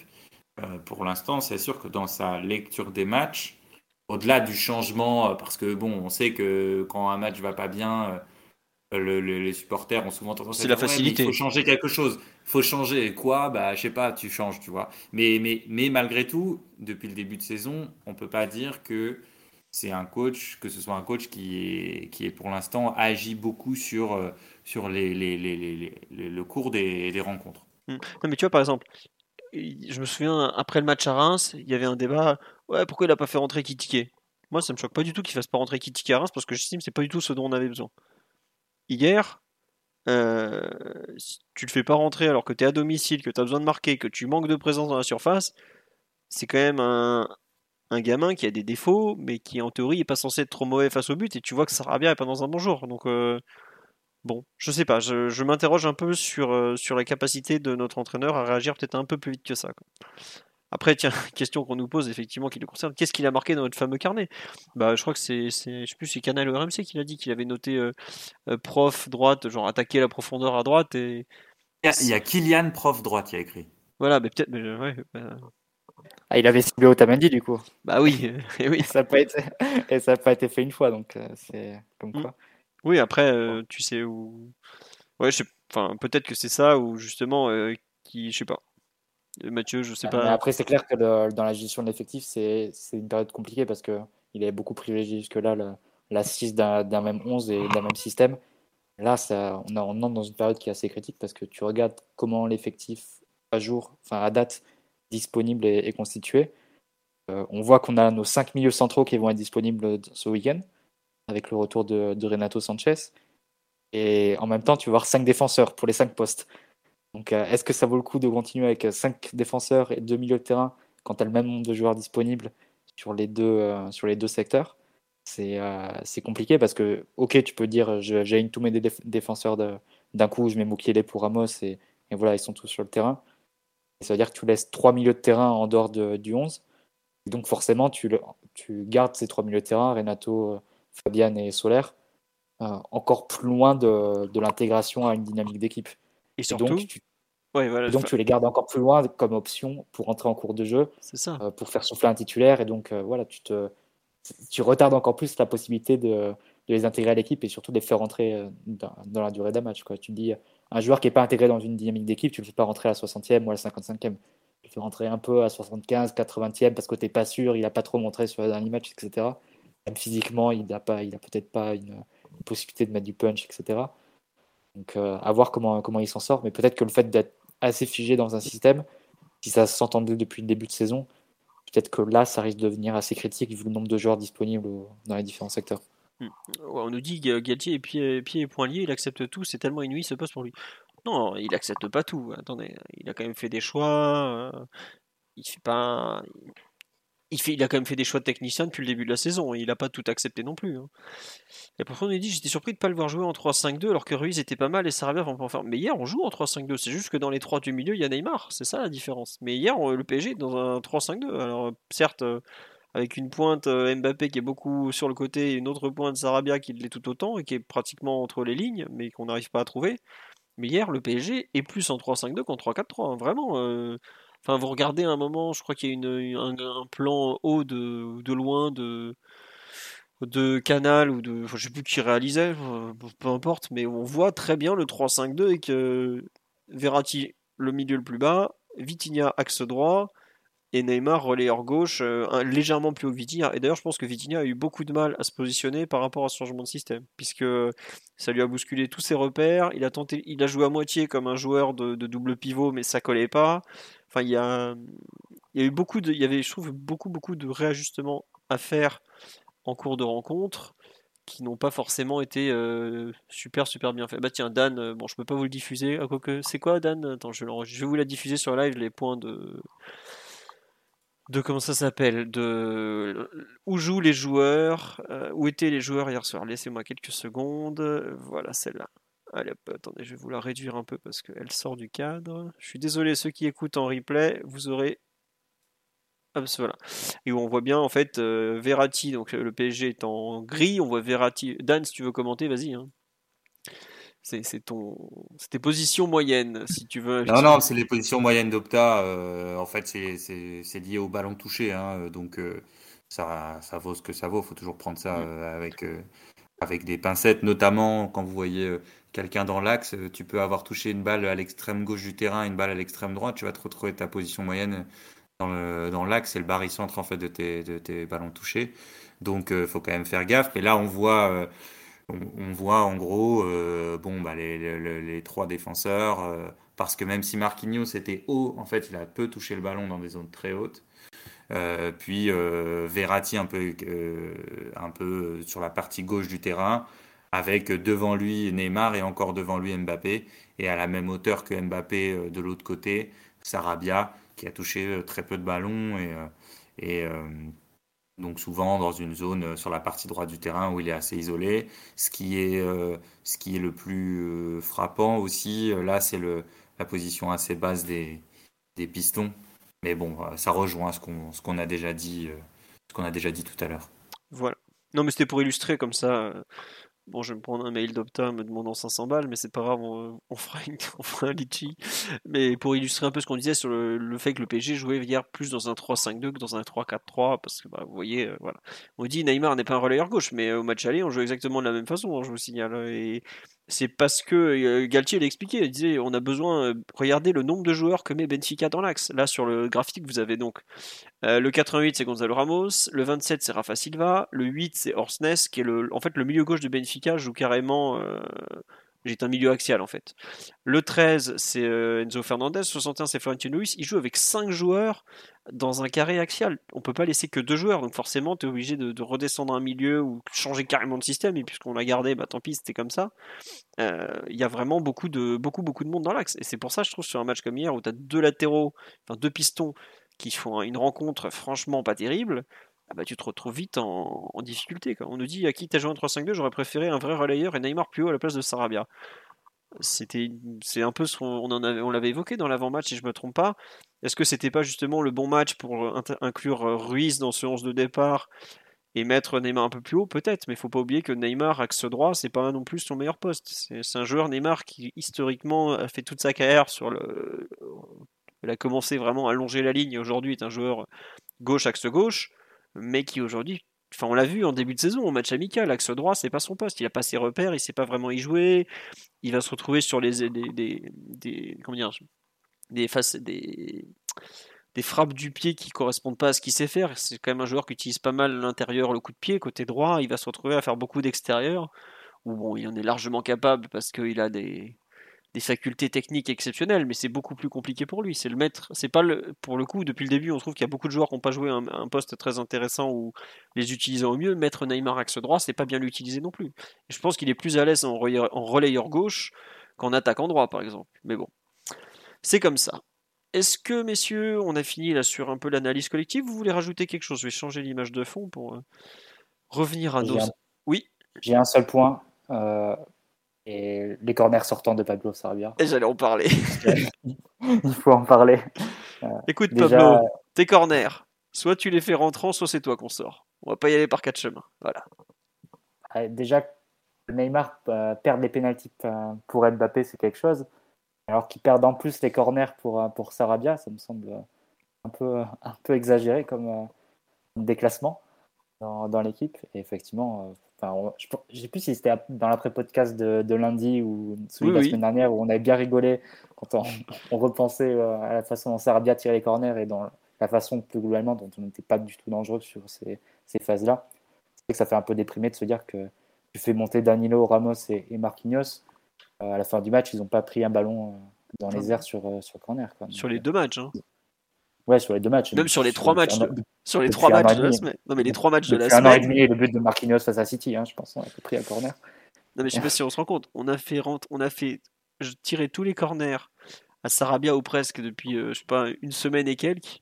Enfin, il est rentré en fin de match à Lisbonne. On a fait monter Ramos, Marquinhos, Danilo à tous les corners. Donc trois mecs qui de la tête pèsent. hein. Je crois qu'on n'a pas pris un corner. hein, Pour vous donner une idée. Si, en fin de match contre Benfica, là, il y a Neymar qui en tire un. Bizarrement, Ramos euh, le reprend, quoi. Bon. Euh, alors pourquoi Sarabia les tire? C'est probablement une consigne du staff. Mais euh, les... il est gentil à vouloir les tirer sortant. Alors certes, Benfica a de la taille. Qu'est-ce qui vous embête sur le fait que ce soit sortant Bah, le fait qu'on n'en mais prenne qu'il pas un. soit, qu'il soit- qu'il soit mal frappé. Ah oui, c'est qu'il soit mal frappé ou qu'il soit sortant Ah, les deux. Non, euh, c'est- juste Enfin. qu'il les a tous, tous, tous tirés sortants et qu'ils étaient tous euh, tirés très très sortants. euh, Ah qui oui, oui, d'accord. de la surface de réparation. Non, mais je joueur, croyais que c'est le principe du corner euh, sortant qui, Ah non, qui peu vous problème. D'accord, d'accord. Ah, Non, non, c'était ce qui un nous dérange, corner sortant pour, euh, pour la tête de c'est- Thiago Silva euh, Des comme si, comme si le ballon était voilé, c'est ça qui nous gêne. Non, franchement, ils sont, ils. Non, mais les corners du PSG, il faut le dire, ils sont effroyablement mal tirés la plupart du temps quand même. Tu te rends compte que tu as Messi, Neymar et- en frappeur, que tu as Ramos à la réception, ou même Marquinhos, qui doit être dans le top 10 des défenseurs qui ont le plus marqué en Ligue des Champions, que tu n'en fous jamais un quand même. Tu as deux tireurs all-time, ou presque, deux récepteurs de ballon, enfin un notamment Ramos qui est plus que est... enfin, qui- enfin, ouais, voilà, et tu ne, tu n'en mets jamais un, quoi. Ça n'a pas de sens. La, la Juve avait marqué d'ailleurs sur corner contre Benfica et ils en ont pris deux débuts sur corner euh, cette saison Benfica. Donc c'est pas non, non plus une équipe qui règne en plus sur, euh, sur cette, euh, cette phase de jeu. C'est vrai que c'est dommage quand tu vois les, quand tu vois les potentiels joueurs aériens qu'il y a dans, dans l'équipe d'être si peu, si peu dangereux. Mais c'est c'est quand même pas euh, c'est pas une c'est pas une première. hein. Ça fait euh, depuis le début de saison, je trouve qu'on est assez peu dangereux. euh, Enfin le PSG est assez peu dangereux sur les coups de pied arrêtés. ouais, non mais c'est oui, oui, je, je suis d'accord. Enfin, Kylian va, Kylian va pas tarder à les réclamer aussi, hein, comme en équipe de France. Mathieu. Après, Euh, bah, si c'est Pablo Sarabia qui les frappe, pourquoi pas non, non, mais tiens, on nous dit comment fait Carlo Ancelotti pour avoir toujours des équipes qui marquent de la tête. Ah bah, il y a un vrai travail de fond coup de pied arrêté, Carlo Ancelotti. Alors là, euh, je, je pense qu'on, si vous avez vu un peu des reportages sur lui, vous verrez qu'il y a un gros, gros travail d'effectuer à ce niveau-là. hein. mais c'est pas, pas étonnant. Après, euh, c'était Tourelle qui expliquait que de lui-même, ça, ça, ça l'intéressait. Enfin, lui, il détestait travailler ça et donc il demandait à ses adjoints de le faire et de prendre du temps pour le faire parce que c'est un truc qui l'intéressait pas et qui- qu'il avait même tendance à oublier. Quoi. Après, ils n'ont sans doute pas beaucoup de temps pour les, Non. pour les, pour les préparer. Mais après, tu as beaucoup de travail de vidéo hein, sur les Mm. coups de pied arrêtés. Tu peux quand même faire passer des idées ou même des combinaisons ou quoi que ce soit sur, sur, des, euh, sur des images arrêtées. Donc, totalement. c'est ouais, Et même, grosse phase de progression aussi parce que c'est des buts faciles. Euh, Danilo, Marquinhos, Ramos, tu peux, tu peux, attendre, tu peux atteindre 12 buts hein, sur la saison entre les trois. hein. euh, pff, facile, ouais. Franchement, euh, pour moi, on devrait mettre, euh, vu les, les- entre les, les tireurs que tu as, je répète, tu as Messi et Neymar. Les mecs, ils mettent le ballon où ils veulent. Surtout Messi, qui a une, euh, une capacité à vraiment euh, bah, les mettre. euh, Enfin, il a un pied magique, faut quand même en être bien conscient. Tu devrais être à 15 buts sur, sur corner, euh, ou peut-être pas sur corner, mais cor- coup de pied arrêté, vraiment facile. quoi. Et d'ailleurs, on en a mis un cette saison de coup de, de coup franc excentré à Clermont. Neymar, il met une, un, un super ballon à Marquinhos. hein. Marquinhos, Voilà, Mais c'est un, un coup franc, c'était pas un c'était corner. un coup franc. Pour les corners, il faut rappeler Henrel. Ouais, bah c'est pas avec le Henrel de cette Il saison. à qui- lever la jambe et il a pas trop mal aux, ischios. le pauvre Andrel, il- je crois qu'un corner, il, il se prend un mois d'arrêt encore. Donc euh, bon, euh, voilà, c'est tout. On nous dit, oui, on en a mis qu'un seul cette saison. Il y a un corner repoussé de Ramos aussi au Trophée des Champions. C'est un double corner, si je me trompe pas. Ou il y a quelque chose comme ça aussi qui traîne. Mais bon, c'est comme ça. On nous dit, Emery, c'était du sérieux. Ah bah, le dénommé euh, Carcelo, euh, Carcedo pardon, était connu pour sa rigueur, ses combinaisons. Le mec, il matait du futsal pour prendre des, des inspirations. Donc, ouais, ça plaisait pas beaucoup à Ten Ben Arfa de travailler les coups de pied arrêtés, mais oui, euh, l'adjoint d'Unai Emery au coup de pied arrêté est une référence euh, européenne même. Euh. Malheureusement, il n'est plus là. Sur l'aspect collectif, Dan, Mathieu, Omar, est-ce que vous voulez rajouter quelque chose? Non, personne ne prend la parole, on va donc avancer. Merci à Ghostix pour le subs. 4 mois d'abonnement, bravo à toi, ça fait un tiers de l'année déjà Eh oui, ça passe vite. hein. Au PSG, ça passe très vite, même si on enchaîne les, galères, ça passe vite l'année au PSG. On va donc atta- attaquer les perfs individuels. Alors, euh, on va éviter de parler de Donnarumma, vu que le pauvre a strictement rien eu à faire. Hum, Est-ce que vous voulez parler du, du match de. On a beaucoup parlé du match de Marquinhos, forcément. Euh, Petit mot sur Ramos ou Danilo ou pas? Je sais pas s'il y en a un de vous qui. Oui, Omar, vas-y. Match de Sergio Ramos. Ah. qui, je pense, est, est le meilleur des, des trois joueurs défensifs, qui a eu un match beaucoup plus rassurant que, sa partie de, ce week-end, euh, qui a plein d'initiatives, euh, tant de, corrections, euh, et qui je l'ai trouvé assez, assez net et définitif dans ses interventions. Donc j'ai vraiment fait un, match de, très très bonne facture et, et d'ailleurs, on pourrait, on pourrait englober aussi Danilo qui a eu un match avec euh, beaucoup de sérieux dans, dans, son, dans, son, dans ses interventions également, à propos également. Donc euh, voilà, pour, pour terminer sur Ramos, j'ai vraiment trouvé qu'il avait fait un, très, un très très bon match et pas long, le meilleur parisien sur la pelouse, euh, à mon sens hier. D'accord. Euh, on nous dit Thomas sur le penalty. Il a rien pu faire pour il une fin. Le penalty, c'est un truc très particulier. Bon. Mathieu euh, ou Dan sur le, match de Ramos, moi je rejoins Omar. euh, autant l'aller, il avait été très inquiétant, autant le retour montre qu'il y a, encore de la moelle dans ce jeune. Peut-être est-ce l'odeur européenne qui le régénère, mais c'est bien. Euh, on nous dit sur live que Danilo était le meilleur parisien. Je sais pas si ou si vous êtes d'accord. Je sais pas, Dan ou Mathieu, sur les, joueurs défensifs, globalement, le fait que Benfica ait absolument aucune occasion franche, alors que c'est une équipe qui quand même est capable de générer des occasions, est plutôt rassurant sur le, en dit long même sur la, qualité des, matchs de, au moins défensifs des trois joueurs de derrière, je pense. Donc, félicitons ces jeunes. Euh, Dan et Mathieu n'ayant rien à dire, on va passer au milieu de terrain. Est-ce que vous voulez dire quelque chose sur le match de, Verratti, son erreur ou peut-être un peu ses difficultés, ou vous voulez parler du match de, de Vitinha peut-être? Euh, J'avoue que... Oui Dan? Oh non, bah, sur, sur Verratti, euh, on va dire que son penalty, c'est peut-être euh, lié à sa manière de défendre. Je trouve qu'il en, enfin, je crois qu'il en concède, il en a jamais, enfin, je sais pas quand est-ce qu'il en a concédé dernièrement, mais j'ai pas un souvenir récent de Verratti concernant un penalty. Mais on sent qu'en fait, j'ai l'impression qu'il glisse en voulant aller au sol. C'est un joueur qui aime beaucoup aller au sol.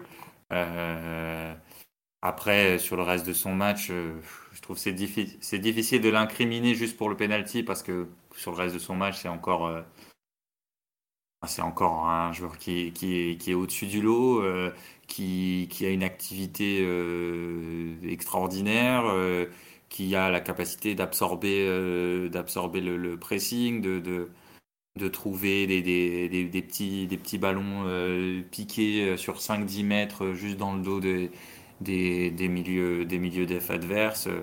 Bon, il y a, y a encore la, la, palette la palette de, de Verratti qu'on a, qu'on a l'habitude de voir. Voilà, moi je l'ai dit, j'aurais peut-être aimé le voir, euh, pas, le, le, voir parfois échanger sa place avec Marquinhos, c'est-à-dire reprendre une place plus haute pendant que Marquinhos décrochait.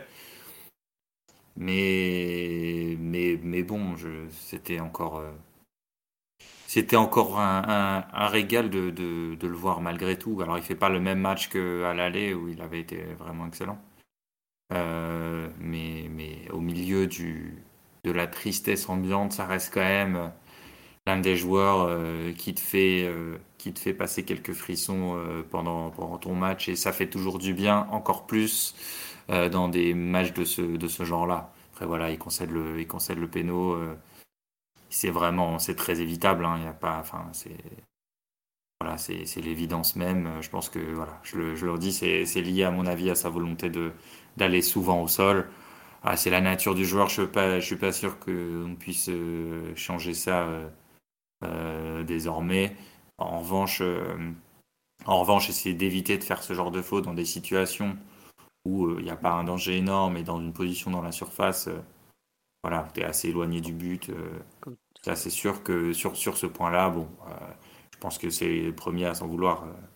Oui, bien sûr. Et puis surtout, comme tu dis, un penalty en 10 ans, parce que je pense je crois qu'il en avait déjà concédé en Ligue 1. Euh, je me demande si c'était pas sur des mains. J'ai pas le souvenir d'une faute comme ça. S'il y en a un sur le live qui s'en rappelle, moi j'avoue que je. Je sais qu'en Ligue des Champions, c'est le premier penalty qui concède. il y a des fois où il est pas passé loin, mais. Mathieu, tu te rappelles ou Omar, toi, d'un penalty en Ligue 1 de concédé par Verratti ou pas? J'avoue que moi, j'ai cherché un peu là de tête. Euh, j'ai rien. rien... J'ai des buts contre son camp de Verratti en tête. Ouais, pareil. Arsenal notamment. Euh, mais euh, penalty concédé, non, je ne sais pas trop. Mmh, bon. Donc ça va pour la façon de défendre. Moi, Dan, en revanche, je suis un peu moins, un peu moins petit, comment dirais-je, positif que toi sur son match. Je trouve qu'il a dans, dans, la capacité à amener le ballon devant aux, aux avant-centres, enfin aux attaquants en général. Je l'ai vraiment trouvé un cran en dessous de ce qu'il peut faire. Euh, alors Benfica l'a très bien géré. Euh, beaucoup de, il quadrillait très très bien les lignes de passe, il coupait bien les choses. On voit à quel point Neymar a dû faire des exploits pour, euh, prendre le ballon, pour l'amener devant. Mais je trouve que Verratti a déjà eu des matchs où il était plus, euh, plus inspiré, on va dire. Donc, euh, je sais pas, Mathieu, si tu es comme moi un peu plus réservé ou, ou si tu trouves que les, les pauvres Parisiens, euh, enfin le, le pauvre Verratti a fait ce qu'il a pu dans, dans un marasme collectif. When you make decisions for your company, you look for the no-brainers. And if you have a lot of mailing to do, stamps.com is the ultimate no-brainer. It streamlines your processes to make your business more efficient, which makes you less busy. Mail checks, invoices, legal documents, and everything you need to keep your business running with stamps.com. Seamlessly connect with every major marketplace and shopping cart Schedule package pickups and see your cheapest and fastest shipping options from different carriers. With rates up to 89% off USPS and UPS rates. And with the Stamps.com mobile app, you can take care of mailing and shipping wherever you are. Make the same no brainer decision as over 1 million other businesses with Stamps.com. Sign up with Code PROGRAM for a four week trial, plus free postage and a free digital scale. No long term commitments or contracts. That's stamps.com. Code Program. Non, je vais couper la port en deux si vous voulez, mais. Bon. Avançons alors, avançons. Euh, non, mais comme on fait très tardif, on va avancer un peu. Je pense aussi à votre sommeil. Euh, Est-ce que tu as un mot à dire sur Vitinha? Moi, il y a une remarque qui m'a fait un peu euh, réfléchir sur lui. Est-ce qu'il n'est pas un peu en train de, de payer physiquement son début de saison où il a couru énormément pour les autres? Euh, Je sais plus qui faisait cette remarque euh, aujourd'hui, comme quoi il l'avait trouvé un peu. euh, un peu dans le dur physiquement, moins disponible, moins mobile, plus. Comment dirais-je Je sais pas parce qu'en deuxième période, si tu regardes avec le match un peu, un peu avancé, c'est là aussi où il a fait des, des récup dans les pieds et quelques bonnes prises de balles aussi des contrôles orientés. Donc, euh, bah, c'est peut-être pas son meilleur match depuis qu'il est à Paris, mais je trouve pas non plus que ce soit son, son pire. Donc, euh, Hmm. et, euh, Je sais pas. je Je, je- sais pas si c'est sa responsabilité à lui que la machine a été grippée. C'est aussi un match où tu n'avais pas Messi, donc euh, aussi des routines du début de saison ne pouvaient pas être renouvelées. Je sais pas. Au final, je trouve que c'est un match neutre de, de. Je ne saurais pas s'il faut vraiment aller dans, si, euh, dans le négatif que ça. ou- je sais pas. Après, vous, vous êtes peut-être une autre. Non, non, mais je suis pas. Tu vois, en fait, il y a un truc qui me, qui me fait un peu tiquer sur son match. Tu as, tu as raison, effectivement, sur la deuxième mi-temps où il revient très bien. C'est comme l'a dit Omar, c'est la première où il disparaît complètement, en fait. Et il fait un très bon début de rencontre, notamment il casse les lignes et tout. C'est là où il fait beaucoup de bien à son équipe, d'ailleurs. Où il porte le ballon, il, le- il le fait avancer. Euh, est à gauche. hein, c'est Oui, voilà, mais justement, enfin, s'il avait, s'il a le poids qu'il il a été en mesure d'avoir ces dernières semaines ou ces derniers mois, peut-être que lui, il peut rééquilibrer un peu le jeu, quoi. Et tu vois, par exemple, quand je trouve que Hakimi est trop, est trop isolé sur l'aile, est-ce que c'est que Vitinha est pas trop loin de lui aussi, tu vois? Donc, Si tu euh, regardes comment PSG est en possession, souvent Vitinha il se déplace Ouais. et il va essayer de se rapprocher du côté où il y a le ballon. Et Hakimi est complètement isolé. hein. Quand le ballon lui arrive, soit il y va tout seul, soit il revient en retrait sur, sur Ramos. En général, il n'a pas beaucoup de beaucoup d'autres choix. Bon, d'accord. Je sais pas, Omar ou Dan, si vous voulez compléter. euh, J'avoue que je, m'inquiète un peu si le deuxième milieu de terrain infatigable commence à fatiguer. Donc, euh, bon. Aucun des deux ne souhaitant prendre la parole. Euh, on va continuer d'avancer dans la ligne. Est-ce que vous voulez parler des, deux pistons, si on en a déjà, enfin moi surtout j'en ai beaucoup parlé. Euh, je sais pas, Dan ou Omar sur le rôle des, latéraux hier, justement, vous, vous en pensez quoi Problème du moment, limite euh, Oui, Omar, vas-y. Je trouve euh, bien trop surresponsabilisé, à vrai dire. Tant avec ballon dans le consacré, euh, sur les espaces à couvrir. Les deux sont un peu corrélés. Mais là, je trouve que c'est trop, trop grande proportion. Si tu mets ça par rapport à, leur, à leurs états de forme et leur capacité à faire des différences. Avant, de parler de Bernat, il faudrait parler d'Akimi. Euh, Qui, Rapproche-toi du micro, on t'entend très très mal, Omar, en revanche. mon casque est en train de mourir en fait. Ah. Désolé. bon, euh, faisons comme ça, tant pis. C'est mieux? Non, ça change rien. Voilà, Ah. Euh, donc, je, je disais que Hakimi, qui est une phase un peu, un peu compliquée, lui, on ne peut pas lui reprocher de ne pas faire d'efforts. Je trouve qu'il en fait énormément, mais il est dans. Enfin, il a pas de, de, de- bonnes inspirations, pas de différence individuelle.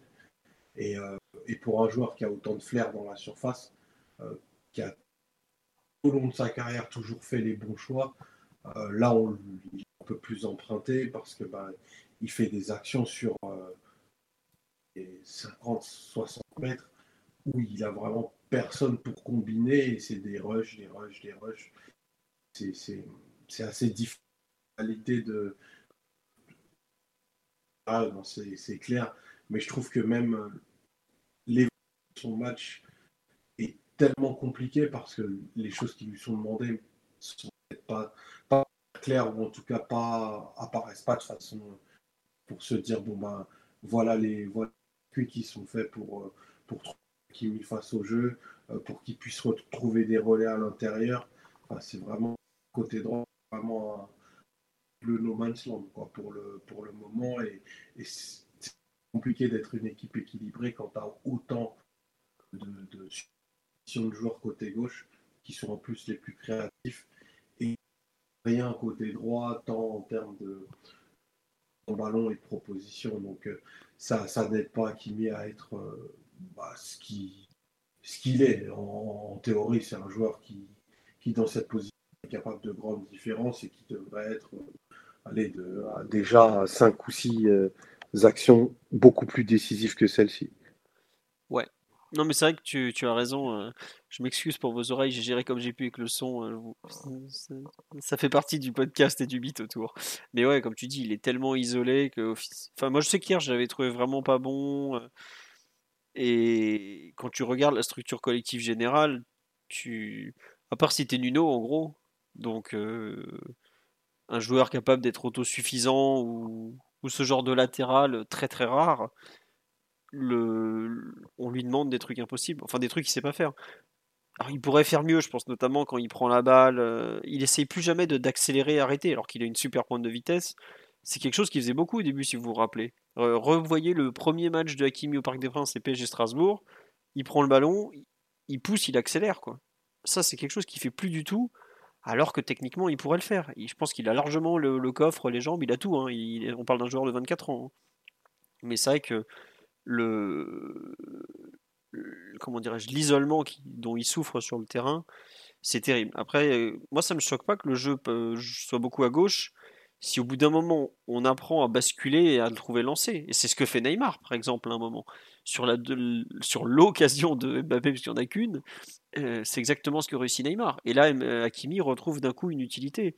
C'est ça qui est terrible c'est que à mon sens il y a un peu des deux. Il y a le manque euh, de structure collective et il y a un peu le joueur qui force pas assez sa nature et qui quelque part se j'ai pas envie de dire se, se, con- se contente ou se complaît mais en tout cas n'arrive pas à, provoquer assez de choses pour le pour faire basculer les choses en sa faveur quoi Euh, je pense pas que ça soit qu'une question de confiance hein. il y a y a eu des fois même au cours du d'un même match il y a des il y a des phases où il est très bien et des phases où il est il n'arrive pas à provoquer des choses, quoi, tout simplement. On dit il faut juste lui donner le ballon lancé, mais c'est compliqué de trouver un latéral lancé. C'est- même très très compliqué. Ça nécessite des, des mécanismes de jeu huilés que le PSG n'a pas. hein. Donc, euh, Et même une fois, euh, c'est en début de deuxième mi-temps, euh, où il essaye de faire l'action dont tu parles, Philo. Ouais. Mais il, il, il passe pas, il passe pas son crochet. Et il fait, il fait un, il passe un dribble sur cinq là sur le match. Et les trois qui tentent euh, dans la moitié adverse, il les passe pas. Euh, c'est vrai que c'est dommage, euh, voilà, je, vous rejoins. Il, pourrait bénéficier paradoxalement de la construction côté gauche pour être à la fois plus, plus hum, tranchant dans la surface et profiter des espaces qui s'ouvriraient et qui s'ouvrent à droite, puisque, puisque le, le pari emmène tout l'adversaire de l'autre côté. Euh, bon, il n'y a plus qu'à se dire qu'il sera en meilleure forme euh, en deuxième partie de saison et que là l'hiver arrive et que et qu'en général ça lui convient peu. Mais c'est vrai que c'est assez frustrant de, le voir comme ça. euh. Alors même si c'est pas son, utilisation idéale, je trouve que c'est, il n'est pas non plus dans un registre complètement contre nature. Et pourtant, pourtant il a, il donne donne vraiment pas sa pleine mesure. Tiens, question très intéressante sur live. Merci de la poser. Est-ce que vous pensez qu'à gauche il pourrait être un peu mieux? Je sais pas, euh, tiens, Dan ou Mathieu, ce que vous en pensez. On l'a vu à la fin, en fin de rencontre, il est passé à gauche. Hein. Euh, Moukielé est rentré. Changement de, côté de, de Hakimi. Je sais pas, Dan ou Mathieu, ce que vous en pensez? Est-ce que pour relancer Hakimi, ce serait pas bien de le mettre justement du côté, euh, du côté rempli, j'ai envie de dire? Et, euh, et du coup, euh, bah, alors déjà euh, contre l'OM, euh, Ramos n'est pas pas, là, donc si tu veux jouer à 5, euh, c'est pas possible. Mais du coup, tu mets Moukielé à droite et Ouais. Hakimi à gauche. Mais après, le, le- le risque quand même, c'est d'avoir un joueur qui vient aussi avec son pied droit, qui vient vers l'intérieur et qui va marcher sur des zones qui sont déjà assez occupées. Par Neymar, par Mbappé quand il se déporte ici. Je sais pas, après c'est de la, c'est de la spéculation, euh, mais, euh, mais je sais quelle serait, euh, quelle serait l'idée derrière, euh, derrière ça Bah, l'idée, c'est de mettre à juste pour euh, changer. Ah, non, bon. mais, non, non, mais je pense, enfin, je rigole, mais l'idée c'est que actuellement, vu que Bernat a du mal à, à animer le couloir, voilà, on dit il va pas, il va pas prendre la place de Mendes, de Nuno, évidemment. Mais aujourd'hui, tu, tu n'as pas Nuno, donc. Et il a beaucoup joué à gauche hein, à Dortmund. Il a fait pratiquement au total sur les deux saisons qu'il a fait là-bas, il a dû faire pratiquement la moitié à gauche. Donc euh, c'est vraiment un poste en sélection aussi, il y a joué. Donc euh, il, connaît. hein. Mais même, euh, je me souviens de certains. Je crois que même à l'Inter, il a dû y jouer quelques matchs pour dépanner à certains moments. Donc c'est pas une qui lui pour il sait jouer des deux côtés. Mais c'est vrai qu'est-ce que me dit est-ce que c'est pas vu à quel point il est peu en confiance, est-ce que c'est une bonne idée de, de le placer sur un jeu peut-être un peu contre-intuitif? Je sais pas. Moi je serais pas surpris qu'on le voit sur un match ou deux, à voir ce que ça peut donner. Euh, Mais globalement il y a un problème d'utilisation du joueur et peut-être aussi un peu un problème de confiance, un problème de. Il y a pas mal de, soucis. Est-ce que le actuellement aussi il est en mesure de d'assumer ce qu'on lui demande sur un sur un cas sur un rôle de piston est-ce que ça serait pas mieux aussi pour lui de passer à 4 derrière finalement euh, quitte à moins monter et vu qu'il passe son temps à courir dans le vide le pauvre euh, comme ça il monte un peu moins et, il est servi quoi Oui, après, vu comme il est euh, en difficulté parfois sur le plan défensif, c'est, on l'a vu sur des, des récents matchs plusieurs fois, c'est quand même un joueur qui est un peu trop. Je trouve que pour un défenseur, il est un peu trop optimiste pour reprendre l'allusion euh, sur les, défenseurs pessimistes de d'Ancelotti, je crois, et la nécessité pour un défenseur d'être pessimiste. Lui, il est, un peu trop optimiste, il, réagit euh, souvent euh, un peu en retard. Je sais pas si ça, changerait grand-chose de, de, de, de passer à 4 pour lui, si ce serait un renouveau absolu. En revanche, pour Bernat, c'est sûr qu'il serait moins mal à l'aise dans, dans une défense à 4. Ouais, on nous dit euh, c'est de la faute de Galti qui fait pas jouer les gars sur qualité. Après, je veux pas être méchant, hein, mais c'est le même joueur qui était excellent au mois d'août dans le même système. hein, donc, euh, c'est pas forcément que de la faute de Galtier. Il y a aussi une question de, remise en question du joueur qu'il doit avoir et tout ça. mais je sais que l'an dernier, quand ça allait au plus mal pour lui, quand il, on jouait à 4 derrière, Vaïd, qui était à l'époque son sélectionneur, a dit Mais peut-être que ce qu'il propose, c'est pas ce dont l'équipe a besoin. Peut-être qu'il doit proposer des appels vers l'intérieur plutôt que de longer la ligne comme ça, attendre que le ballon arrive. Est-ce que euh, Hakimi va pas devoir aussi faire un peu ce genre de choses? Lui aussi attaquer plutôt que d'attendre que le ballon arrive côté droit où il arrivera jamais. Peut-être qu'il doit justement être moins moins travailler sur la largeur, faire un peu ce que faisait Dani Alves des fois qui, qui rentrait carrément en plein axe quoi. Je sais pas. Pour moi, il y a beaucoup de choses à, revoir et on a vu que, enfin, Ga- Galtier l'a dit dans ses déclarations, je sais plus, je crois que c'était après le match aller, qu'il travaillait justement sur le fait que la largeur est pas très très bien utilisée au PSG, que le jeu est beaucoup à gauche, que c'est compliqué côté droit. Donc, il faut voir quelles, solutions vont être mises en place. hein. Donc, euh, à suivre. Euh, Est-ce que vous voulez parler des 3-2 Bon, on a déjà un peu parlé du match de Mbappé, donc je sais pas si on va en reparler. Vous voulez dire un mot du match de Neymar? Parce que le match de Sarabia et ses 21 ballons, on en a aussi un peu parlé. Euh, pas forcément pour dire des bonnes choses. Est-ce que vous voulez parler du match de Neymar pour finir ce, podcast de, de débrief de, de PSG Benfica? Dan, Mathieu, Omar, je ne te mets plus de te donner la parole, mon pauvre, avec ton, ton micro, ma foi, euh, en très mauvais état. Euh, Dan ou Mathieu, sur le match de Neymar, un petit mot quand même, parce que euh, c'est quand même une rencontre. J'ai l'impression que Dan, t'as pas trop apprécié sa partie, toi Ah bon? Ah, je sais pas, euh, Ouais. c'était ce que j'avais compris tout à l'heure, mais visiblement, j'avais compris euh, à l'envers. Euh, non, je, je crois que c'était c'était Omar qui, qui, qui parlait Ah oui, ça en disant qu'effectivement, euh, il y avait aussi des, des, choses euh, euh, qu'on pouvait, qu'on pouvait lui reprocher.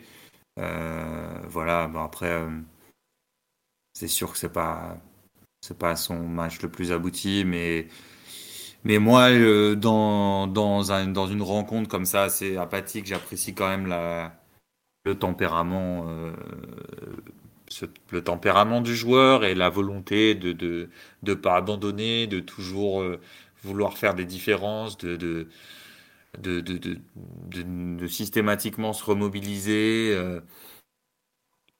Après, voilà, il a, je pense qu'il a essayé de, parce que ostensiblement, de, de faire, euh, de, trouver, euh, de trouver Mbappé. dans, ils étaient d'ailleurs, je crois qu'on avait déjà évoqué ça, ils étaient, ils, ils étaient dans sur le même côté du terrain, Mais il y a, voilà, il peut ne pas y avoir superposition, contrairement à, ce qui a été dit euh, par-ci par-là. Il peut ne pas y avoir superposition quand il y a, quand il y a échelonnement de leur hauteur et quand, quand tu as un lanceur, euh, Neymar, et, le, et un receveur, Mbappé. Euh, je pense qu'on l'a vu quelques fois, c'était, intéressant. Après, après, ce qui m'a, ce qui m'a, ce qui a manqué, je pense aussi, c'est que vu qu'il partait peut-être d'un peu, d'un peu plus bas, il, m'a manqué les moments où Paris arrivait dans les 20 derniers mètres, bah, surtout via Mbappé, qui soit un peu plus présent euh, devant, parce que lui, pour le coup, voilà, euh, en retrait, ou je pense que il aurait pu participer au fait de, de, générer, euh, j'allais dire un peu plus d'occasions, mais des occasions tout court. Voilà, c'est pas lui aussi lui aussi, il enchaîne les matchs. Il y a match, il y a match dimanche. Il y a la volonté de pas de, de, pas se blesser. Mais encore une fois, je trouve que qu'il calcule pas. Euh, ah non, ça il calcule pas. J'apprécie, j'apprécie son, j'apprécie son attitude. C'est pas, c'est clairement pas son meilleur match. Mais, mais il y avait de la moelle. Ah oui, je trouvais que c'était quand même, c'était quand même consistant. Non, mais je suis, d'accord avec toi, vu les circonstances. Enfin, il y a quand même la Coupe du Monde dans un mois pile. Euh, il se fait éclater la cheville quand même à la fin, parce que le tacle, c'est Enzo encore, si je me trompe pas, qui lui, fait mal encore. Euh, et, il sort pas, il va jusqu'au bout et tout. Euh. Autant on sait qu'il n'a pas toujours été très impliqué ni très professionnel, autant sur un match comme hier, il va jusqu'au bout de lui-même, il fait tout pour faire gagner. Ouais, et puis il est encore meilleur dans les 20 Peut-être que c'est la meilleure partie de son match dans les 20 dernières minutes. alors, c'est sans doute pas suffisant par rapport à ce qu'on peut attendre de lui, hein, bien sûr, mais, mais j'aime bien cette idée-là, quoi. Qu'au moment où ça chauffe un peu, bon, bah, c'est. Paris crée pas des, des, des, situations euh, géniales, mais, mais voilà, il y a une action avec, euh, avec Hakimi. Euh, il y avait, il y a enfin, enfin, à la 90e, il trouve Fabian, mais qui, qui, rate un peu sa prise de balle. il, y a, il y a quelques, quelques situations comme ça. Bon, c'est pas c'est pas le match dont on parlera dans, dans six mois ou dans, dans six ans, c'est sûr. Non, c'est sûr, c'est sûr. Euh, bon, je sais pas si Mathieu veut rajouter quelque chose sur le match de Neymar. Non, rien à rajouter de la part de Mathieu. Bon, bah écoutez, je crois qu'on va s'arrêter là sur ce ce PSG Benfica. Je crois qu'on n'avait pas fait un podcast de débrief d'un match aussi court depuis euh, pouf, je ne sais combien de, temps. On nous dit peut-on parler du fait que Zahir Emery et Garbi ont été euh, empêchés de jouer avec les U19 bah Après, il faut. Si on enlève Zahir Emery, Garbi et Bichiabu du banc de touche hier, on se retrouve avec 16 euh, joueurs, dont, dont un gardien. Voilà, euh, on peut pas au bout d'un moment se permettre d'avoir aussi peu de joueurs disponibles. Quoi.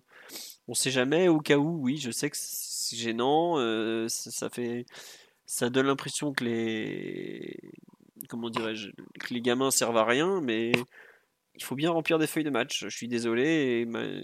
Aujourd'hui, ils sont un peu dans cette situation bâtarde. Bah, après, ils ont fait une petite opposition à l'entraînement euh, aujourd'hui, mais bon. C'est comme ça, Il y aura toujours ce genre de truc quand les joueurs sont entre deux catégories. Ça arrive souvent comme ça. Voilà. Je me demande ce que Simon a pensé du match de Paredes face au Maccabi. Simon est venu se plaindre euh, que le site ait traité les propos euh, peu il s'est plaint auprès de moi-même euh, également. Comment ça tu, tu, disais rien quand il faisait des bons matchs? Alors bon, je cherche les bons matchs, mais euh, voilà, il a, il a, vu la chose et il n'a pas apprécié qu'on en parle. Parce que, bon, je pense que c'est encore Faiza qui a passé des coups de fil à la rédaction de Culture PSG pour orienter la ligne éditoriale concernant Paredes. Tout à fait. Alors arrête de m'appeler à 8h15, j'emmène les petits à la crèche. D'accord, Faiza? Merci. On nous dit que pensez-vous de la dernière info Mbappé qui, pourrait rompre son contrat? C'est complètement bidon, d'après plusieurs personnes que je suis allé interroger cet, euh, euh, après-midi quand j'ai vu passer la chose. Ça fait parler les avocats et puis ne serait-ce que les temps de, traitement du dossier, le contrat de Mbappé sera déjà fini. Voilà. Non, mais c'est. Faut quand même attendre l'avis de Juan Branco quand même. Ça, c'est drôle, ça, Mathieu.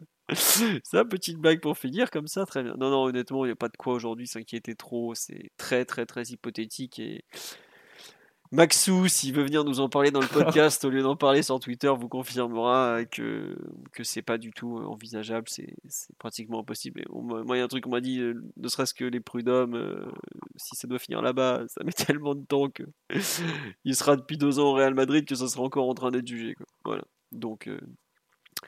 Mediapart croit que le PSG c'est la CIA. Non, mais bon, est-ce que, est-ce que l'article du jour sur euh, le compte en question vous a beaucoup surpris? Moi, pas tant que ça, paradoxalement. Mais ça, on le savait depuis 2-3 ans, non? Bah, ça avait un peu fuité à l'époque, oui. Que c'était un... Je pense qu'à l'époque, on disait que c'était soit Touboul, soit Rib derrière. Et que ça avait été créé pour contrebalancer le poids de Paris United. Je pense que c'était de notoriété publique à l'époque. Oui, euh, ça avait un peu filtré sur le milieu de, des tweetos parisiens et tout. Après, tout le monde ne s'en rappelait pas parce que tout le monde n'a pas la, la, mémoire de Mathieu. Mais euh, bon, voilà quoi, c'est pas. Club complètement à la dérive pour créer un faux compte pour euh, contrebalancer Paris United. Hein. Je tiens à dire dans quel état sommes-nous réduits? Bah, globalement, quand tu fais les, les mêmes choses que Bartomeu au Barça, ça ne sent pas très très bon pour toi. Donc voilà où on en est actuellement. Donc c'est comme ça. Voilà. On nous parle du match du 19. U19, j'ai fait un podcast cet après-midi avec Lucas de 45 minutes que je dois vous mettre en ligne, j'ai complètement zappé de le faire. on nous dit pour critiquer Mbappé, ça va. Mbappé, il y a un tweet sur lui. Euh, euh, par exemple, se fait quand même vraiment insulter par le même compte. Euh, prend vraiment, vraiment des grosses insultes et tout ça. Mbappé, il y a un tweet. Enfin, voilà quoi. Ça tient pas trop la route globalement. Quoi. Est-ce que Messi sera de retour pour le Classico? Alors, euh, Lionel Messi ne joue plus au FC Barcelone, donc il ne sera pas là pour Barça Real. En revanche, il est possible qu'il soit disponible pour PSGOM de dimanche, qui est donc le classique à la française. Je, taquine, mais les échos du jour sont plutôt positifs, mais lui, il pensait déjà être remis pour le match d'hier soir, il n'était pas là. Après, là, ça ferait. Il a été touché le 6, euh, ouais, le 6 à Benfica. On joue le 16 contre Marseille, ça ferait 10 jours pour une contracture. Bon, même si c'est au Molex, c'est un, endroit un peu particulier.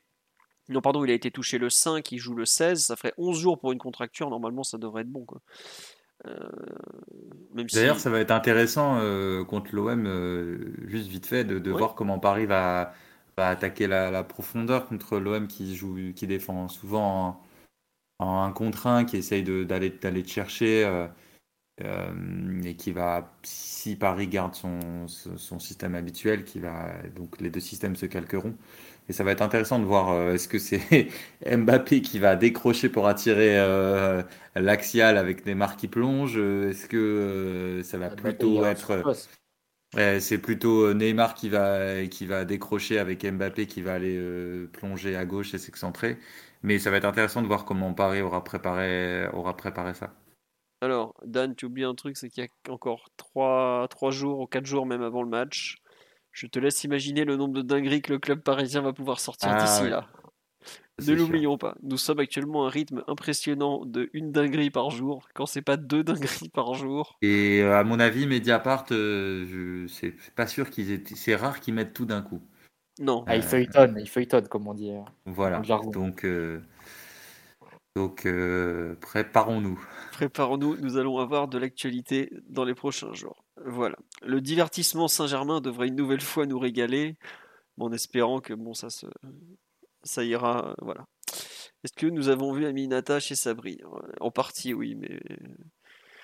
J'aurais préféré ne pas voir. je, je enfin, disons que j'ai pas, j'ai pas réussi à aller au bout. Euh, j'ai vite euh, coupé parce que ça, ses propos tenaient pas la route à elle. Euh, enfin, déjà que ça me fatigue cette histoire. J'avoue que j'ai pas, j'ai pas eu le courage d'aller bien longtemps. Quoi. Vous avez plein d'extraits qui tourneront. vous comprendrez que c'est pas. Enfin, pour ceux qui ont suivi tous les rebondissements de l'affaire et tout ça, c'est c'est un peu bizarre. Il y a des trucs qui tiennent pas la route. Euh, bon, après, il y en a une autre demain qui. Que dit ton NIF, Philo? Mon NIF est un peu, un, peu bouché comme tous les lundis soirs, mais euh, bref, c'était. Ceux, qui sont vraiment intéressés par sa défense et tout, vous pouvez regarder. Au pire, ça vous prendra une heure, hein, c'est pas très grave. Mais bon, c'est pas non plus. Euh, il y aura, je sais qu'RMC en diffuse une demain et je pense qu'il y aura des transcripts, ça vous permettra de, gagner du temps comme ça. Voilà. Allez, sur ce, on va vous dire à lundi prochain pour débriefer euh, le PSGOM, peut-être d'autres aventures. On va mettre en pause pour l'instant le Mbappé Gate, tout ça. Euh, monsieur a envie de partir. Vrai qu'on n'en a pas parlé. Bah écoutez, on va s'en passer. hein. Je suis désolé. euh, Vous avez déjà plein de débats euh, qui sont On disponibles fait ailleurs. le débat lundi. On avait fait le débat lundi. Non, mais depuis, on a appris qu'il voulait partir quand même, Mathieu. Alors, ça se. Mais Oui. Bon, il partira pas cet hiver, donc on a encore 8 mois pour le faire, mais bon, on, en- on apprend des choses hein, quand même. Mais bon, on aura largement le temps d'en reparler. Puis bon, vu qu'on a fait un podcast très tardif, on va pas, on va pas aller jusqu'au bout de la nuit non plus. Sur ce, on vous souhaite une très bonne soirée à tous. Encore merci pour votre présence. On s'excuse un peu de l'horaire, mais c'était compliqué de notre côté d'organiser un autre jour. Oui, le podcast Youth je vous le mets tout de suite en ligne pendant que je suis en train de, de traiter celui-là. Il n'y a pas de souci, je vous promets. Et je vous le répète, si vous voulez les podcasts au plus vite, c'est beaucoup plus rapide de passer par Spotify, Google Podcast, Apple Podcast, tout ça, que de passer par YouTube qui met mille ans à vérifier, machin, machin. Voilà. Euh, allez, sur ce, bonne soirée, bonne nuit, gros bisous à tous et à lundi prochain. Salut tout le monde.